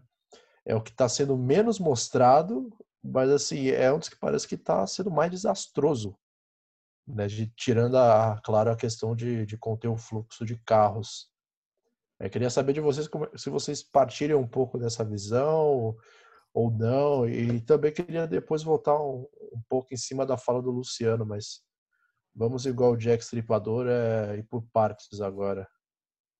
Quem fala primeiro aí? Não, é, é, eu acho que a, a, educação e principalmente a administração paulista já está um desastre há 20 anos, né? A gente vem vivendo isso há muitos anos, então é, eu acho importante a gente ver, por exemplo, diversas gerações de professores, né? Então aí a gente vê a geração do Pedro, a geração antes do Pedro e a nossa geração tendo que passar pela mesma coisa, né? Então são tempos e tempos que mudam é, apenas as pessoas, mas o enredo continua o mesmo, né? Então eu acho acho importante citar essa essa questão porque a mudança vai vir principalmente nas escolas, a educação é a mudança. Agora, a questão é quem a gente coloca para ver que vai mudar ou não. Né? Então, eu acho que a humanização, como o Pedro citou, desses alunos é essencial, claro, o conteúdo também é, mas é, é, é essa humanização que vai trazer frutos para as próximas gerações dos alunos e principalmente para as próximas gerações dos professores. Acho que vale esse, esse pensamento aí que a gente tem que, que mudar e eu acho que essa mudança sempre veio vista de baixo, né? A gente vê aí na escola, a escola estadual sempre foi uma resistência, todos os alunos que estão na escola estadual, eles são resistência, né? Então, muitos alunos que não têm é, nenhum caderno para estudar, mas mesmo assim tem outros que saem aí dessa estatística básica, né, de ser, sair da escola e ser uma mão de obra barata. Eu acho vale a gente também não só é, colocar aí os pontos é, negativos, mas vale positivos, né? Porque a gente vê até os nossos pais e muitos amigos dos nossos pais das antigas falando a escola estadual não presta, os alunos batem em professor e que não sei o que, que não sei o que. Então, eu no estágio consegui dar uma aula sobre Revolução Russa as mulheres na Revolução Russa e os textos que as próprias meninas lá do ensino médio colocaram foram absurdos. Eu não esperava, eu até entrei em lágrimas por conta disso, né? Então você vê também é, uma total resistência desses alunos. E sempre vai ser assim, mesmo que o PSDB esteja aí batendo 20 anos, eu acho que a resistência sempre vai vir dos próprios alunos. Maravilha, mais um momento emocionante aqui. Alguém mais quer comentar em cima dessa questão? Só fazendo, fazendo um, um adendo aí à fala, à fala do Gustavo, né? O PSDB está muito tempo no poder e a gente tem que flexibilizar o que vem de cima, porque se a gente aceitar engolir, engolir calado, as coisas não vão, não vão para frente em hipótese alguma. Esse governador que está agora, tive o desprazer de, de vê-lo na diretoria de ensino que eu trabalhava, e, e é um cara que, quando visita uma repartição pública, eles compartilham um protocolo de como você tem que se portar. Por exemplo, o contato físico. O contato físico não existe, exceto quando tem alguma câmera e vem tudo isso bem estipulado. O Dória foi um cara que chegou na diretoria de ensino, ele não olhou na cara de ninguém, mas quando ligou a porcaria da câmera lá do pessoal que estava com ele, ele fez questão de abraçar todo mundo. A gente está falando desse pessoal à frente do planejamento da política pública educacional o professor e o aluno eles são a linha de frente. Se a gente cair nessa ideia da política pública, vamos continuar formando mão de obra barata. Por isso que tem que transcender sempre. Esse exemplo que o, que o Gustavo trouxe ocorreu numa escola aqui de Guarulhos, onde não há até hoje uma direção democrática e as coisas só aconteciam porque a gente batia de frente. Vai fazer desse jeito e ponto.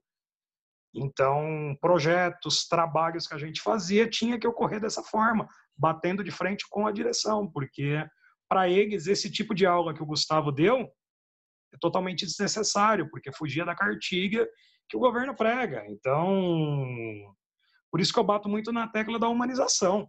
Meu aluno tem que saber história, porra, tem que saber história, mas a escola não é só para isso, ela tem toda uma função por trás da própria aprendizagem certo? Maravilha. Então vamos cortar essa daqui e a gente abre mais uma aí já já vai partindo para o final. É, eu, queria, eu queria voltar um pouco da parte que o Luciano tinha falado, porque, enfim, teve a fala do, do diretor-geral do Hospital das Clínicas no Jornal da Cultura essa semana aí, é, trazendo o tema da, da eugenia. É, eu queria sim, levantar sim. um pouco essa questão, porque eu não tinha pensado um Olá. pouco nisso, mas é, enfim, comenta, mano, tá fazendo muito sentido.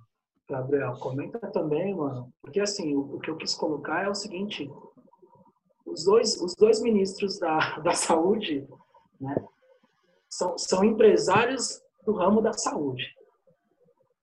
A, a, o, a questão do o ministro da Economia está o tempo todo brincando com, flertando com essa questão de mortandade e, e, crescimento econômico.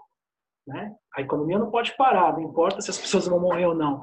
E aí na educação a gente tem, sabe, quando você, quando o estudante tem que abrir um aplicativo, né, num contexto de, de aula aí que foi montado para essa situação de calamidade pública, e aí se depara com aula sobre empreendedorismo, com o professor colocando lá um conteúdo totalmente uma lógica neoliberal, que você, enquanto pessoa, tem que ser uma empresa, se portar como uma empresa, isso é a barbárie, cara, entendeu? E aí, e aí você percebe que, que, que o Dória não está pensando no bem-estar dos professores, dos outros funcionários da, da, das escolas, porque realmente não são só os professores, tem o pessoal da, da coordenação que está também ficando sobrecarregado, porque as demandas da, das diretorias de ensino são assim absurdas para eles. Tem a comunidade escolar de, de, enfim, de mães, pais, avós, avós que estão o tempo todo tentando tirar as dúvidas na escola. É, é, e tem os próprios estudantes que também estão ficando sobrecarregados, tá ligado? Então, assim, é, a aprendizagem e bem-estar nas pessoas tem que caminhar junto, né, mano? Bom, é, eu queria voltar também um pouco no, no ponto que o Luciano tocou, que foi uma questão que foi comentada no Jornal da Cultura do dia 20, 26 do 3, quinta-feira, é, onde, ele recebeu, onde eles receberam ali na bancada o diretor técnico de clínicas do Hospital das Clínicas aqui de São Paulo, Dr. Lichtenstein, né?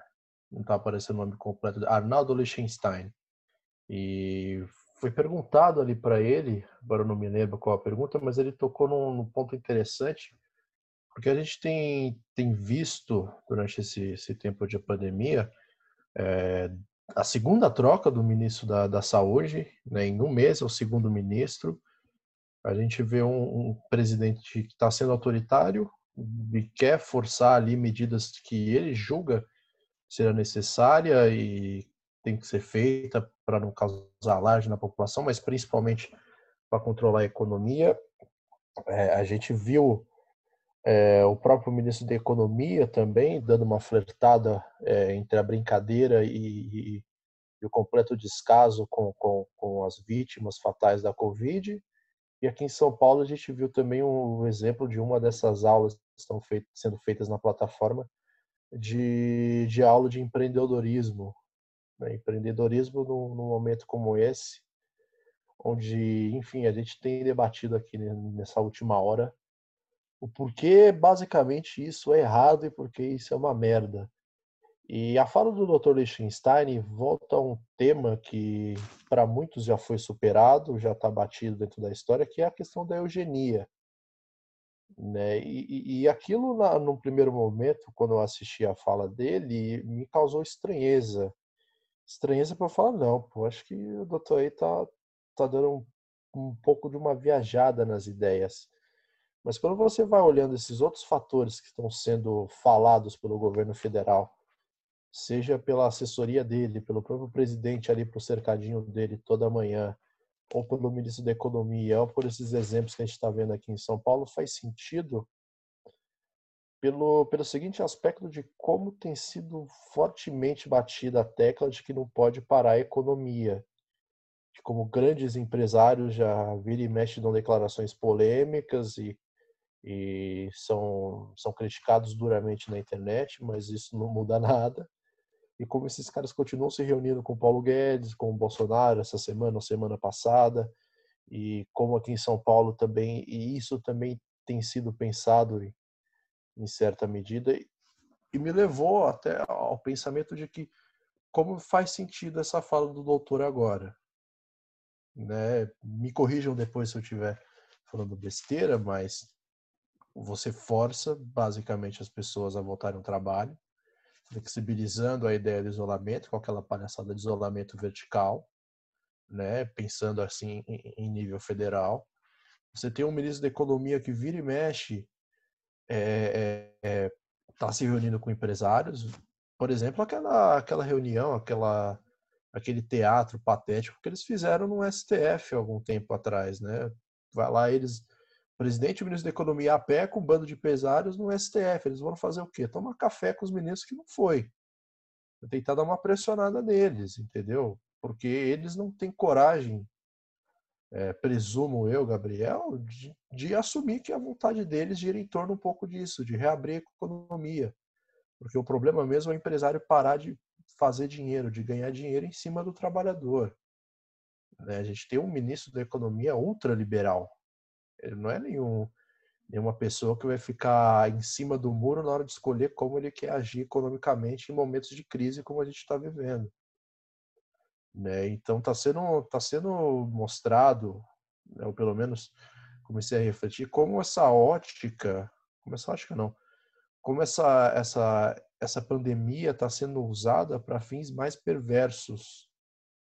Né? E como as falas ou as ações do presidente acabam se enquadrando perfeitamente nesse tipo de lógica mais econômica, né? uma lógica mais lucrativa, digamos assim, onde os pobres podem trabalhar né? E é o exemplo daqui de São Paulo. Nos dias que o isolamento teve mais baixo, a gente viu metrô, trem, ônibus lotado de novo, como se fosse um dia normal de março, que não é.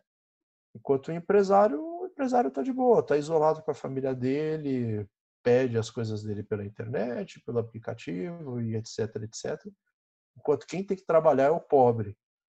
Enquanto, e, e como essa lógica ela está tá se alinhando perfeitamente com as falas do presidente. Né, eles, é, dá para você presumir que eles sabem que a porra da cloroquina não é eficiente. Dá para eles entender que pô, as pessoas vão morrer mesmo eles estão bem aí porque as pessoas estão morrendo. Vai fazendo essa guerra com os governadores ou com os ministros para depois tirar o corpo fora na hora que a conta do, dos cadáveres chegar. Empurrar para o governador, empurrar para prefeito. Né? Vídeo que está sendo vazado daquela reunião ministerial que culminou com o pedido de demissão do Moro, né? do, do herói da Lava Jato, Sérgio Moro. Né? É, queria que vocês comentassem em cima disso também. Depois o Gabriel tem uma pergunta. A gente passa para ele e vocês respondem também. A gente pode já encerrando o episódio de hoje.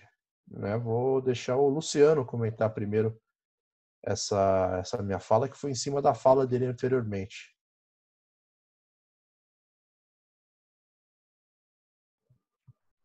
Então, é, quando eu, eu, quis colocar a questão da, né, desse discurso da economia acima de tudo, né, inclusive da vida, é, é como que como que a, o contexto educacional ele também está ligado a isso, a essa lógica né, da economia acima das vidas, né? E, e aí se você como mencionou a questão da eugenia, a gente tem que pensar também na, não só a eugenia, mas a necropolítica, né?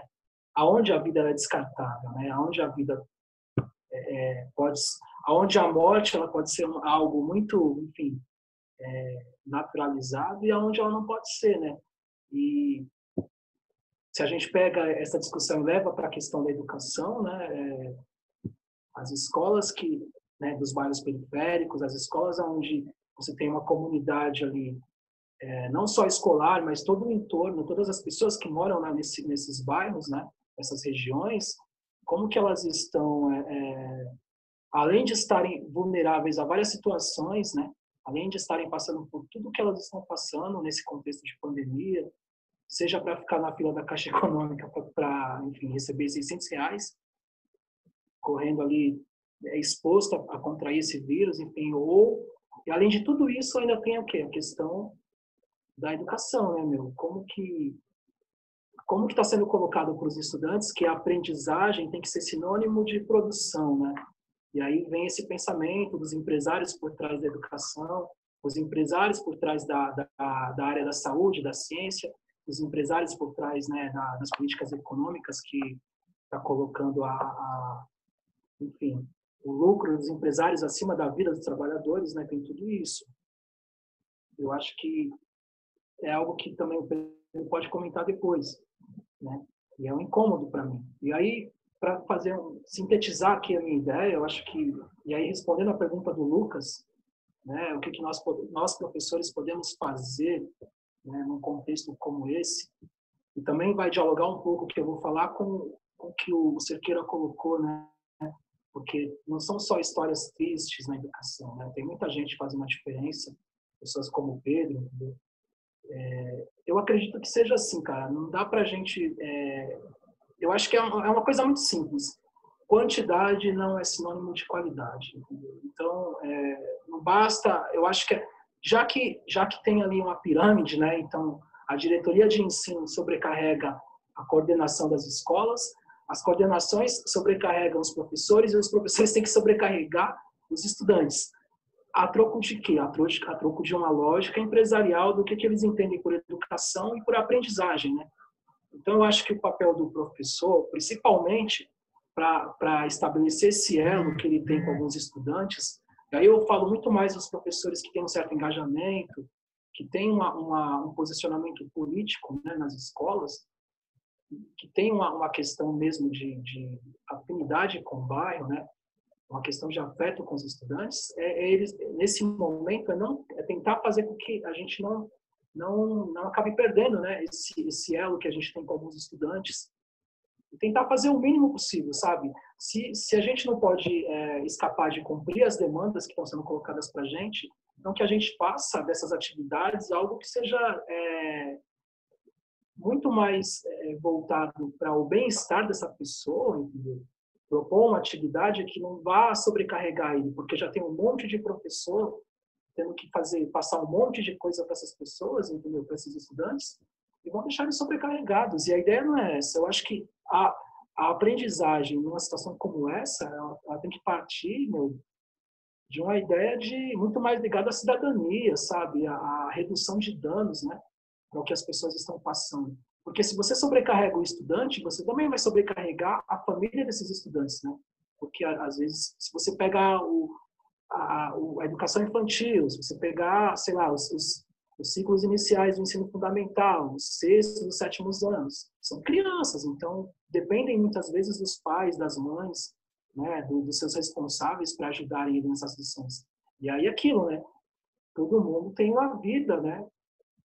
Tem uma vida pessoal dentro da sua casa. E aí nem, nem dá para falar de casa, porque aí envolve a questão né, da, da habitação precária, né, das pessoas que vivem na, vivem na periferia, né? Mas tudo isso precisa ser levado em conta, cara. Então, eu acho que o que fica aqui nessa, nessa reflexão é isso, é o que, que é aprendizagem, o que que, afinal de contas, né, o que que o Estado está entendendo enquanto aprendizagem, né? E se o Estado realmente está pensando no bem-estar dos professores, com essa questão de você trabalhar home office, né? Esse teletrabalho aí, enfim, é, é isso. Pedrão, a gente provocou aí, sua vez agora. então, é, se a gente parar para pensar, o Estado não tem não tem esse tipo de, de preocupação com a aprendizagem, com, com como as coisas estão se dando dentro, dentro da escola. O mais assustador é que, se a gente for olhar de uma forma bem prática, e até meio senso comum, muita gente vai morrer para um grupo pequeno sobreviver. É, o governo de São Paulo, governo federal, as prefeituras, eles têm noção palpável do impacto dessa pandemia. Eles conseguem até projetar quantas pessoas vão morrer num determinado espaço de tempo. E, e aí a gente esbarra numa questão maior. O capital ele se autorregula, né, em determinados momentos. Então, as pessoas vão morrer, já ficou banalizada essa questão das mortes, né? A gente não está se assustando mais do jeito que se assustava, né? Hoje mesmo eu me peguei nessa situação porque até semana passada morria 400 e pouco por dia, né? É, de domingo passado para cá já foi aumentando, aumentando e está quase batendo mil por dia. Então aí a gente vê que para eles o importante é que o capital se autorregule depois. As escolas, dentro da lógica da política pública, são um berçário de mão de obra barata. E aí entra naquilo que eu comentei: se a gente não fizer esse trabalho de formiguinha no dia a dia, as coisas se perdem. O grande problema é que a gente acaba sofrendo também com toda essa situação. Porque o professor está lá no dia a dia com um salário extremamente defasado, trabalhando nesse esquema de teletrabalho que, que é uma grande roubada. A gente está trabalhando muito mais tempo do que quando estava na sala de aula, no, no dia a dia, sendo pressionado por todos os lados e, consequentemente, pressionando os alunos. E aí, se a gente para para pensar, o problema é muito maior que isso. É assustador pensar que um representante teoricamente eleito pelo voto das pessoas sabe perfeitamente a quantidade de pessoas que vão morrer até o final desse mês e os caras não se preocupam, de fato, em, em resolver, não não na sua totalidade, porque o Estado também tem N problemas, mas dá uma saída, pelo menos a gente ter um norte de como as coisas vão vão vão se dar. Há duas semanas, lá na São Rafael, onde a escola que eu trabalho está inserida, segundo dados da própria prefeitura aqui de Guarulhos, tinha 10 casos. E o número cresceu de forma assustadora nos últimos dias. É um local densamente povoado, o pessoal vai morrer igual formiga. Mas aí entra naquilo da autorregulação. As pessoas vão morrer e na cabeça desses caras aí entra desde o ministro da Economia, passando pelo presidente, o governador, prefeito de São Paulo, prefeito aqui da cidade onde eu moro, eles estão preocupados em como as coisas vão se autorregular depois. Apenas isso. E não no que está acontecendo agora, de fato. E aí cai na nossa saúde. Não só a saúde por causa da pandemia, mas a nossa saúde psicológica que está em frangalhos. Ela nunca foi boa. E nessa situação de incerteza, a gente está numa situação ainda pior. É complicado dizer mas não sei se, se o Luciano também compartilha dessa, dessa ideia, porque está na rede pública. A maioria dos colegas tem algum tipo de problema. Eu tenho que tomar remédio para dormir, eu tenho que tomar remédio para me manter bem durante o dia e eu não tomava remédio antes de ser professor. É um negócio doido, né? E, e é esse mundo que a gente está inserido. É complicado isso. Quando eu entrei no estado, eu não imaginava. Eu, eu ouvi as histórias desse pessoal que tem que tem determinados problemas. Não, isso aí nunca vai acontecer comigo e uma hora te pega e aí é isso. É um estado organizado de maneira desigual, né? E a conta é sempre jogada para quem é mais prejudicado, seja num aspecto social mais amplo, no aspecto que é o que é a temática nossa aqui educacional, seja no aspecto de segurança pública, sempre está estourando para um lado socialmente mais vulnerável ou fragilizado por N fatores aí. É, agora já para a gente já encaminhando para o final, Gabriel, demorou, demorou, mas chegou o seu momento. Pode fazer é, a sua pergunta para os nossos convidados. No, no episódio que a gente gravou com o Caio, ele citou da questão da família, né? Ele trabalha em escola particular, se eu não me engano, e a família estava pressionando, tal, não sei o quê.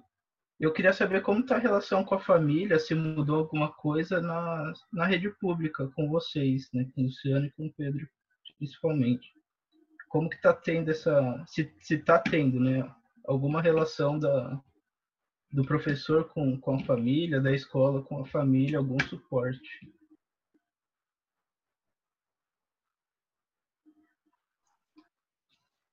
Se é, a gente. Desculpa, Opa. Pedrão. Só Você chama também. Pedro? Não, só para complementar a questão do Rossini também, eu queria saber se nas escolas de vocês é, também tem essa questão da, da participação da comunidade, porque a gente sabe que em algumas escolas existe ali um grupo de pais formado que tem uma atuação bacana e interessante. Então, falar aí da experiência de vocês. É, essa questão, essa questão da família na escola é fundamental para que as coisas deem minimamente certo. Não é toda escola onde há esse estreitamento. Falando pela escola que eu estou hoje em dia, a, a relação escola-família tem sido fundamental nesses dias de pandemia. E sempre foi um fator fundamental para a escola onde eu leciono, por ser uma escola localizada dentro de uma área densamente povoada, que tem aí esse status né, de, de, de comunidade, e, e se você não tem uma relação muito bem estruturada com o pessoal, as coisas não, não andam. Então, tem associação de pais lá dentro do bairro, tem grupos que atuam dentro do bairro e que fazem um meio de campo muito bacana com a escola. A escola ali na região tem esse status né, de, de uma espécie de centro comunitário, né? então muitas atividades acontecem, pelo menos aconteciam antes disso tudo dentro da escola, e só essa atividade que a gente tem feito de preparar as refeições e servir para os alunos, contrariando inclusive uma, uma diretriz né, de cima já é uma amostra de como a gente tem essa relação estreita com a comunidade. esses alunos que não têm acesso à, à tecnologia, que não conseguem saber o que está acontecendo, principalmente nessas atividades que estão sendo passadas, a gente tem conseguido algum tipo de sucesso com essa relação próxima. É o funcionário que mora perto, é o professor que mora perto, é o diretor que mora até hoje lá perto da escola. Então, a, a gente tem essa, essa abertura que, por incrível que pareça, ela não é ela não é fácil quando você chega lá. Apesar da escola ter toda essa tradição de ter esse laço estreito com a comunidade, cada um que chega lá para trabalhar tem o seu tempo para, entre aspas, ser aceito. É, eu moro a coisa de três quilômetros da escola, eu, eu gosto muito de ir e vir a pé. E eu só consegui mudar muito a minha relação com os alunos, principalmente da escola, quando eu alternei o meu caminho.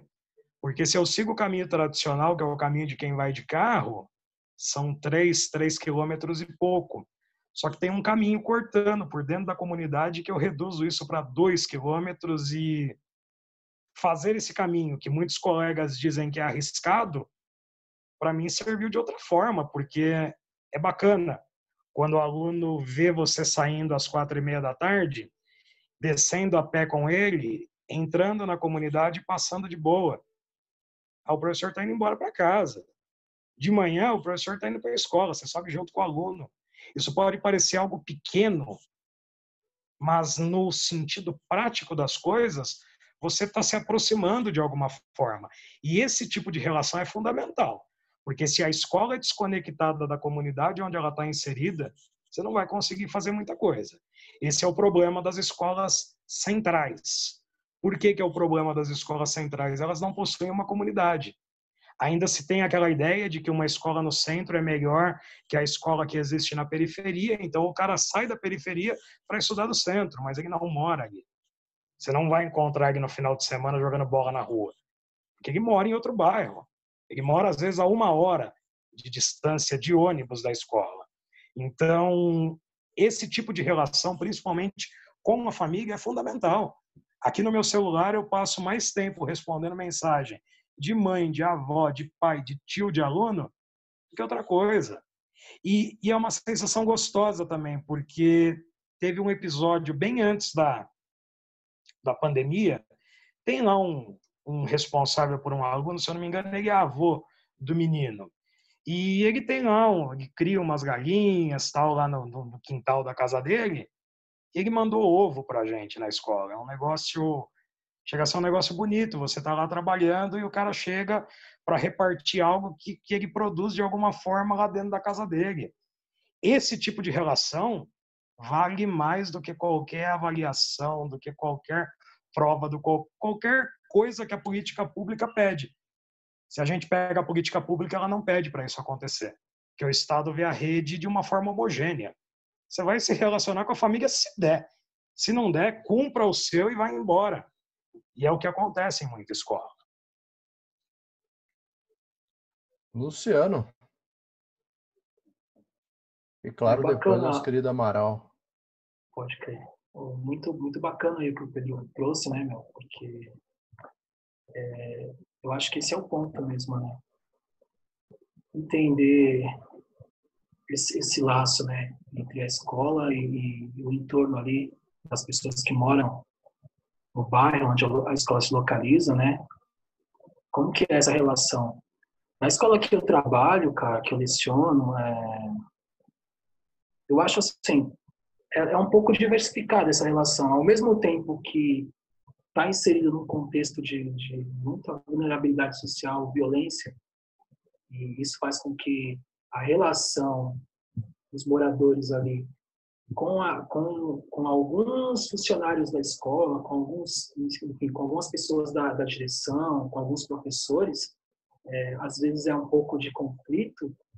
É, ao mesmo tempo, também tem professores, tem, tem, tem, enfim, tem, tem o pessoal da, da limpeza, tem o pessoal que trabalha na cozinha, né, fazendo a merenda, tem as pessoas que trabalham na, na secretaria, que são, são vários comportamentos, né? São várias formas de, de, de, interagir com os estudantes.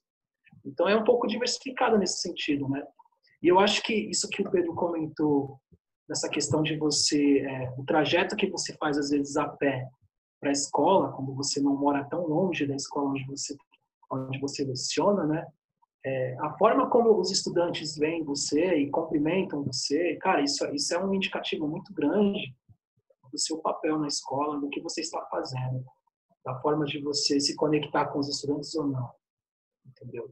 Eu, eu, eu falo isso porque é, eu percebo muitas vezes quando alguns professores, às vezes eu andando na rua com alguns professores e aí vem um estudante cumprimenta você e não cumprimenta aquele professor, né? E você fica até um certo constrangimento. E aí depois você vai entender a relação, por que, que aquilo aconteceu, e aí você vai entender que a relação dentro da escola é muito complicada entre esse professor e aquele estudante. É, então, eu acho que é isso, né, meu? Tem que ser pensado. E aí essa questão das famílias, né, como o Rossini colocou, cara, tem, tem é, é, é, também, assim, são várias as questões também, porque ao mesmo tempo que tem é, mães, pais ali responsáveis pelos estudantes que estão conseguindo é, nesse momento estabelecer um diálogo legal com a escola, a gente também tem outras situações com outros, outras mães, pais, né, responsáveis que têm tido vários conflitos, né, por falta de informação, é, é acho que até pelo estresse, né, dessa demanda de você ter que fazer as atividades, e aí liga na escola, tenta ir na escola, tenta receber ali um atendimento, e aí dependendo de quem está na escola, se for uma pessoa, né, meu, do campo mais reacionário, já vai ter um outro tipo de, vai prestar um outro tipo de atendimento para aquela pessoa. Se for uma pessoa mais do campo, é, eu não vou nem falar do campo progressista, mas se for uma pessoa que, sei lá, tenha um mínimo de, de sensibilidade para o que está acontecendo hoje, né, ela vai ser um pouco mais receptiva, um pouco mais solidária com aquela pessoa, né? Então é isso, né? A escola é muito mais do que um espaço físico, né? Ela é um lugar onde onde está permeado por relações humanas, né? Então a gente tem que estar tá pensando nisso o tempo todo. E, enfim, eu não sei se é, eu também respondi um pouco dessas questões que vocês colocaram, mas vai de encontrar essas reflexões, entendeu? Amaral, sua perspectiva agora. Só para pontuar, é lógico que eu não tenho essa essa vivência tanto do Luciano quanto do Pedro, mas dá para perceber que nesse momento, não que não houvesse anterior a isso, mas a questão vai muito para um lado emocional, psicológico também. É, você tem por um lado, o Rossini acho que falou das famílias, né? Você tem por um lado os trabalhadores sendo demitidos, seja da cozinheira, a faxineira e tudo mais. E tem do outro lado as famílias que estão passando por problemas financeiros também. Toda essa questão do auxílio que não sai, pessoas que tiveram contratos suspensos. Então, muito dessa convulsão que a gente está tendo agora é inerente à questão econômica e social, né? A gente tocou em pontos aqui agora sobre eugenia, sobre esse desleixo social, esse desamparo, infelizmente são coisas que não deveriam nos surpreender, né? Ainda mais a gente que é historiador. Porque o Brasil ele tem uma série de problemas que não são resolvidos. Então, por exemplo, a questão do militarismo. Os militares sempre tiveram na política. Essa face autoritária que a gente está descrevendo agora, que é mais evidente, ela sempre existiu. Se você pegar vários momentos de, da história do Brasil, você vai ver que a atuação militar ela sempre foi presente. E não foi a Constituição de 88 que, que barrou isso. Pelo contrário, uma série de medidas da Constituição vieram dos militares. Então o Brasil tem, tem muitos problemas não resolvidos, né? Mas a questão que, que mais me pega nisso tudo é, de fato, a questão emocional aí. Isso acho que está mexendo bastante com a tanto com as famílias, quanto as pessoas que trabalham no ambiente escolar. Isso tem sido um fator bem complicado, né, para pontuar essa situação. Acho que basicamente é isso.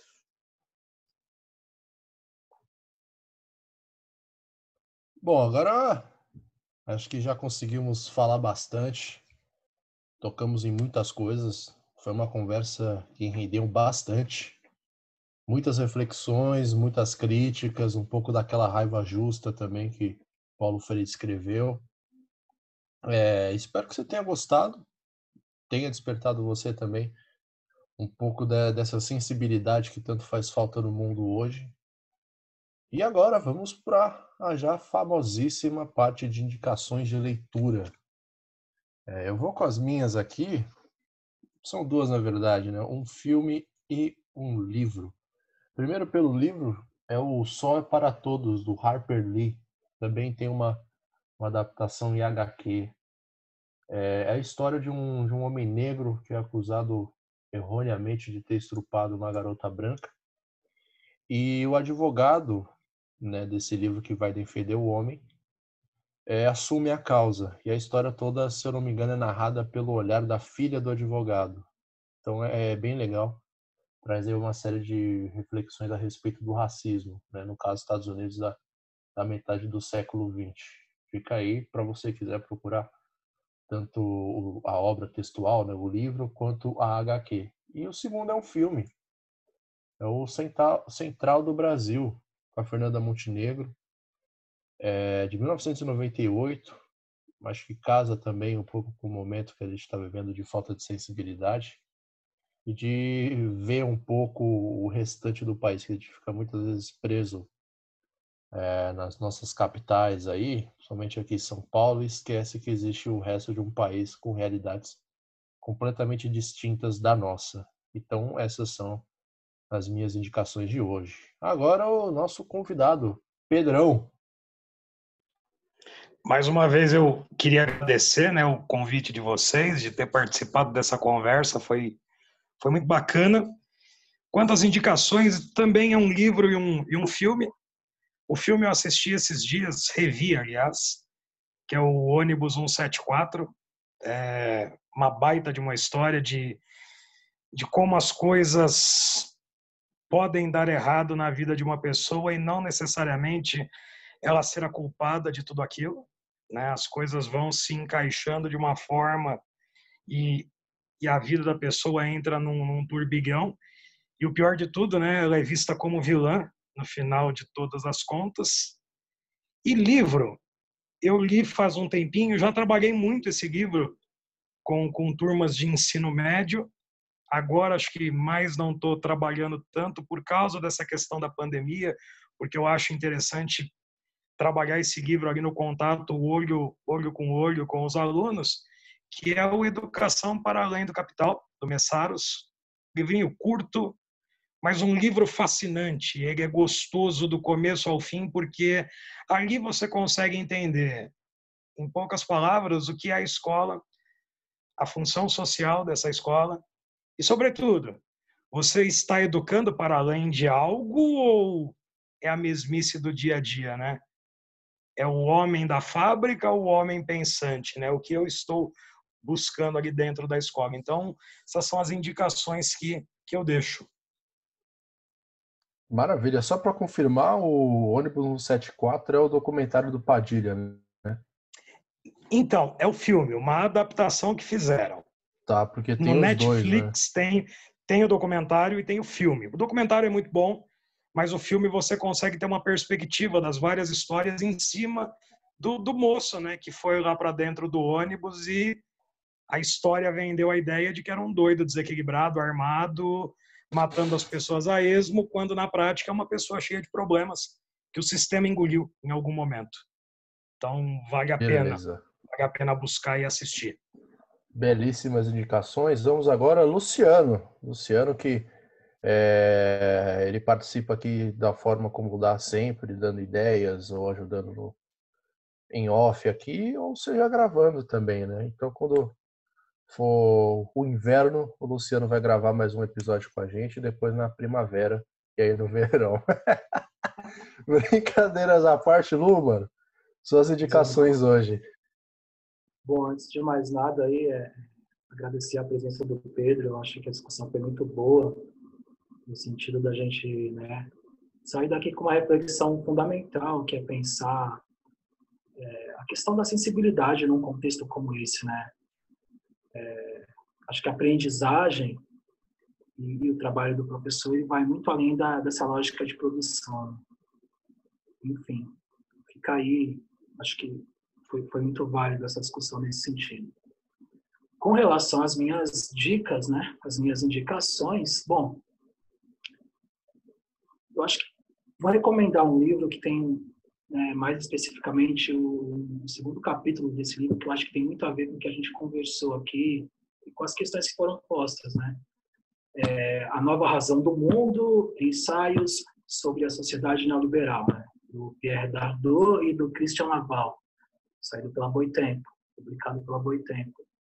Essa questão do homem empresarial é muito interessante porque esses autores, né, no campo da filosofia, eles vão discutir como que surge essa essa racionalidade neoliberal no sujeito, né, e como que como que nós, né, como que está sendo introjetado essa lógica de você pensar enquanto de, de, pensar o ser humano enquanto uma empresa, enquanto uma pessoa que tem que competir com o outro, né, a lógica da competição no mercado.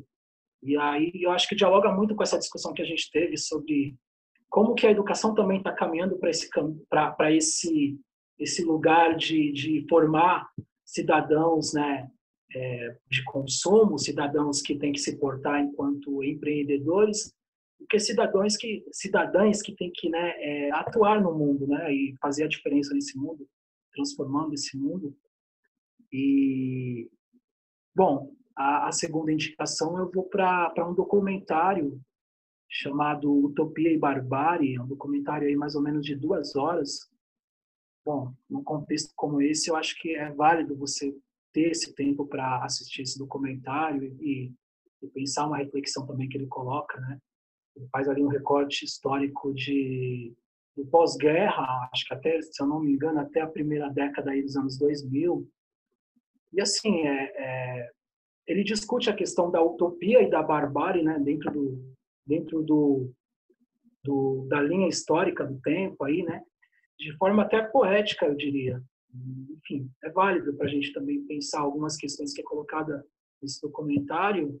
Tem um trecho do documentário que eu acho que também tem muito a ver com o que a gente falou aqui hoje, né? Porque é, tem uma parte do documentário que eles mostram lá o decreto do AI-5, lá, eu acho que está numa reunião lá, todo mundo envolvido, né? Nessa na implementação de, de, dessa política aí de segurança nacional. E aí quem está lá, né? Quem estava lá? O Delfim Neto. E, o, e a fala dele vai muito de encontro ao que está acontecendo hoje, né? Enquanto permanência histórica. Você pode justificar a violência, a barbárie pelo crescimento econômico. Ele fala isso claramente ali. Né? É, então fica essa dica. É isso. Belíssimas indicações. Amaral, sua vez agora, mano. Ah, o documentário foi produzido pelo Silvio Thunder.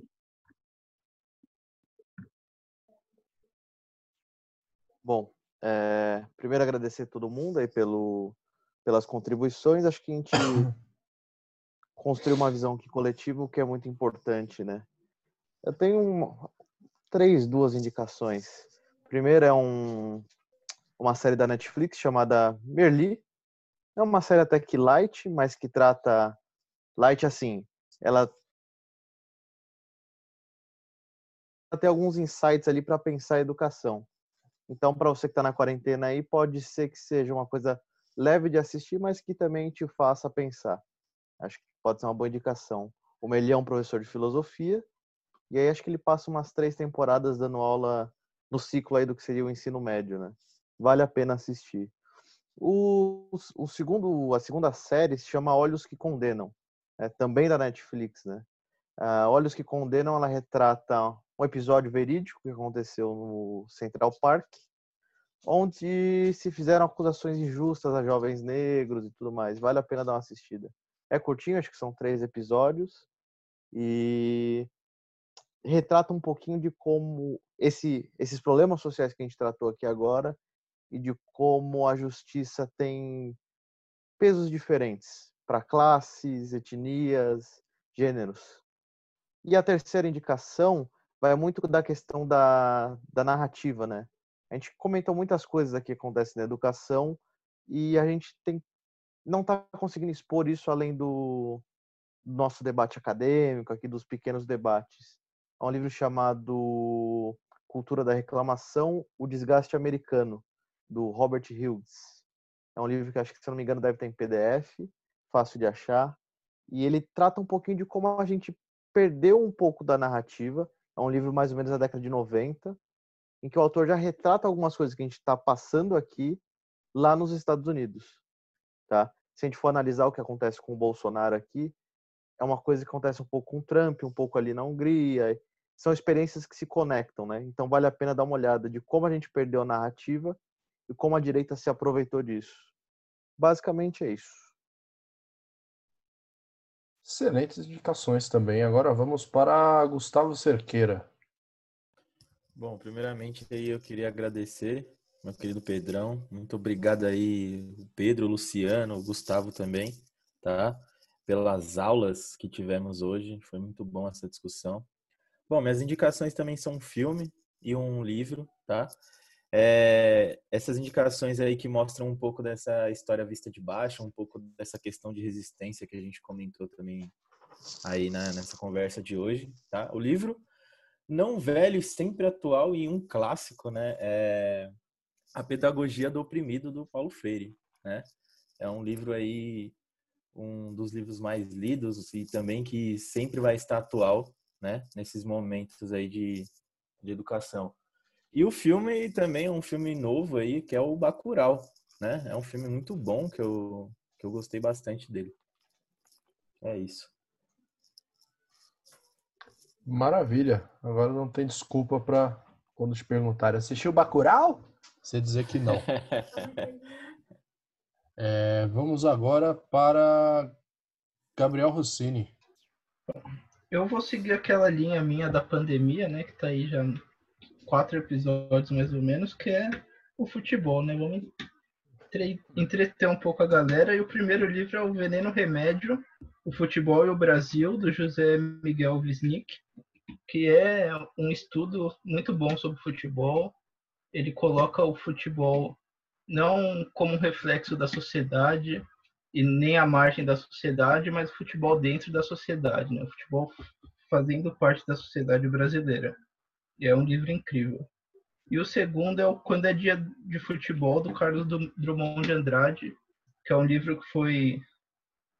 É, é de poemas e crônicas selecionados pelos netos dele sobre as Copas do Mundo de 62 e 70.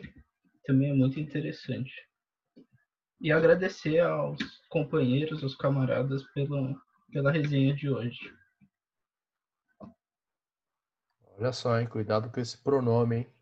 As más línguas aí podem começar a jogar taxações em cima da gente. Eles que se danem, no caso. E agora, Lucas Fontoura. Passou a nossa conversa, que é a nossa live inteira, virando uma garrafa de vinho. Bom, antes de mais nada, eu queria agradecer aí a presença do Pedrão. Foi uma contribuição muito bacana é, a participação aí do nosso amigo Luciano, do Amaral, e dizer que é, é muito importante aí nesse momento de isolamento estar tá podendo conversar sempre com os amigos, é, acaba motivando a gente. Dizer também que achei todas as recomendações maravilhosas, as falas importantíssimas, é, pedir desculpa por eventual momento rage, que é natural, e complementar, complementando um pouco a do, a do Amaral, é realmente esse seriado é muito legal, Os Olhos que Condenam, mas tem uma entrevista com os personagens históricos de fato, né, os meninos que foram acusados, com a Oprah também no Netflix, que é, é muito bom, assim, bateu forte, assim, quando eu assisti, chorei bastante.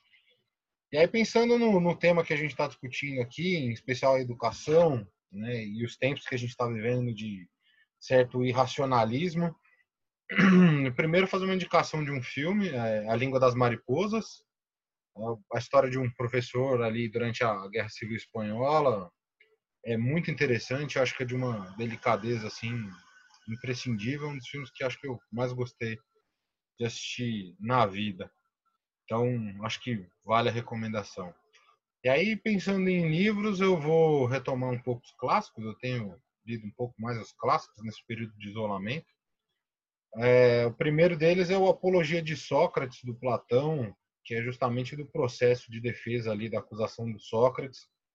que ele vai se defender de uma acusação severa que foi de corromper a juventude e por não acreditar nos deuses e criar uma nova deidade. Né? A filosofia, a racionalidade, acho que é um, uma reflexão aí importante para a gente ler. É, pelo que eu dei uma pesquisadinha aqui, eu tô, encomendei esse livro recentemente, tem a edição da LPM, que é baratinha e com certeza deve ter um PDF aí fácil de encontrar. E a outra, a outra indicação também do Platão, o mito da caverna. Né? Pensando que a gente está vivendo aí em momentos obscuros, e por se tratar também de um livro que por vezes é cobrado aí na, na grade curricular aí da escola, tudo mais também vale uma, uma reflexão, principalmente pensando aí esse isolamento que a gente está vivendo. E dizer que para mim, fora a amizade aí que é muito importante, é um prazer dividir a, profissão com vocês e ver a, a, diferença que todo mundo pode fazer. É, é muito bom. Agradecer aí os nossos ouvintes. Obrigadão. Excelentes indicações. É, bom, agradecer novamente aí, reforçando o que o Lucas falou, a sua paciência de escutar esse episódio até o final. Espero que te toque de alguma maneira e te faça refletir um pouco também, que é fundamental no momento onde o negacionismo, é, a força bruta e a violência daquele que fala mais alto está tentando prevalecer novamente em algumas partes do mundo, em específico aqui nesse nosso Brasilzão. Agradecer novamente a presença do grande Pedro Augusto, foi uma honra contar com você aqui. Fica já é, o convite para próximas ocasiões. Se, enfim, se o seu horário permitir, ou se a escola deixar, ou qualquer outra coisa, é, esperamos contar com você também em futuras contribuições. Foi uma conversa maravilhosa que a gente teve. E foi um prazer realmente trocar essa ideia com você, um papo tão cabeça, um papo tão enriquecedor. Então, agradecer também ao nosso querido Luciano Rocha, é, fez o seu retorno a esse querido e amado podcast. Luciano também que está nos corre de escola, então, enfim, fica difícil de participar mais vezes com a gente. E a gente vai esperar mais vezes também a contribuição dele nesse período, que é sempre muito legal e muito gostoso conversar com ele. E eu também, o nosso querido Gustavo Amaral, e ficou preso esses dias aí por causa de questões escolares, mas conseguiu organizar a vida e contemplar todos nós e a vocês ouvintes com a sua presença. Agradecer também ao Gustavo Cerqueira, que participou com a gente, o Gabriel Rossini, ao Lucas Fontoura. É, mandar um abraço também para o Jonathan, que não pôde estar aqui hoje, mas participou dos outros episódios. Mandar um abraço para ele também. Mandar um abraço para o nosso querido Ernesto, voz da consciência. Esperamos que ele esteja muito bem em casa. Sentimos saudade dele. Lembrando que a lista de indicações vai estar nos comentários ou na descrição do episódio, dependendo de onde que você estiver observando isso daí. Dizer que a gente está no Spotify, no Cashbox, no Google Podcast e no Apple Podcast. Siga a gente lá no Instagram, Resenha Histórica, arroba Histórica, a gente está interagindo bastante por lá. Então a gente se vê no próximo Resenha Histórica. Um forte abraço para vocês e tchau!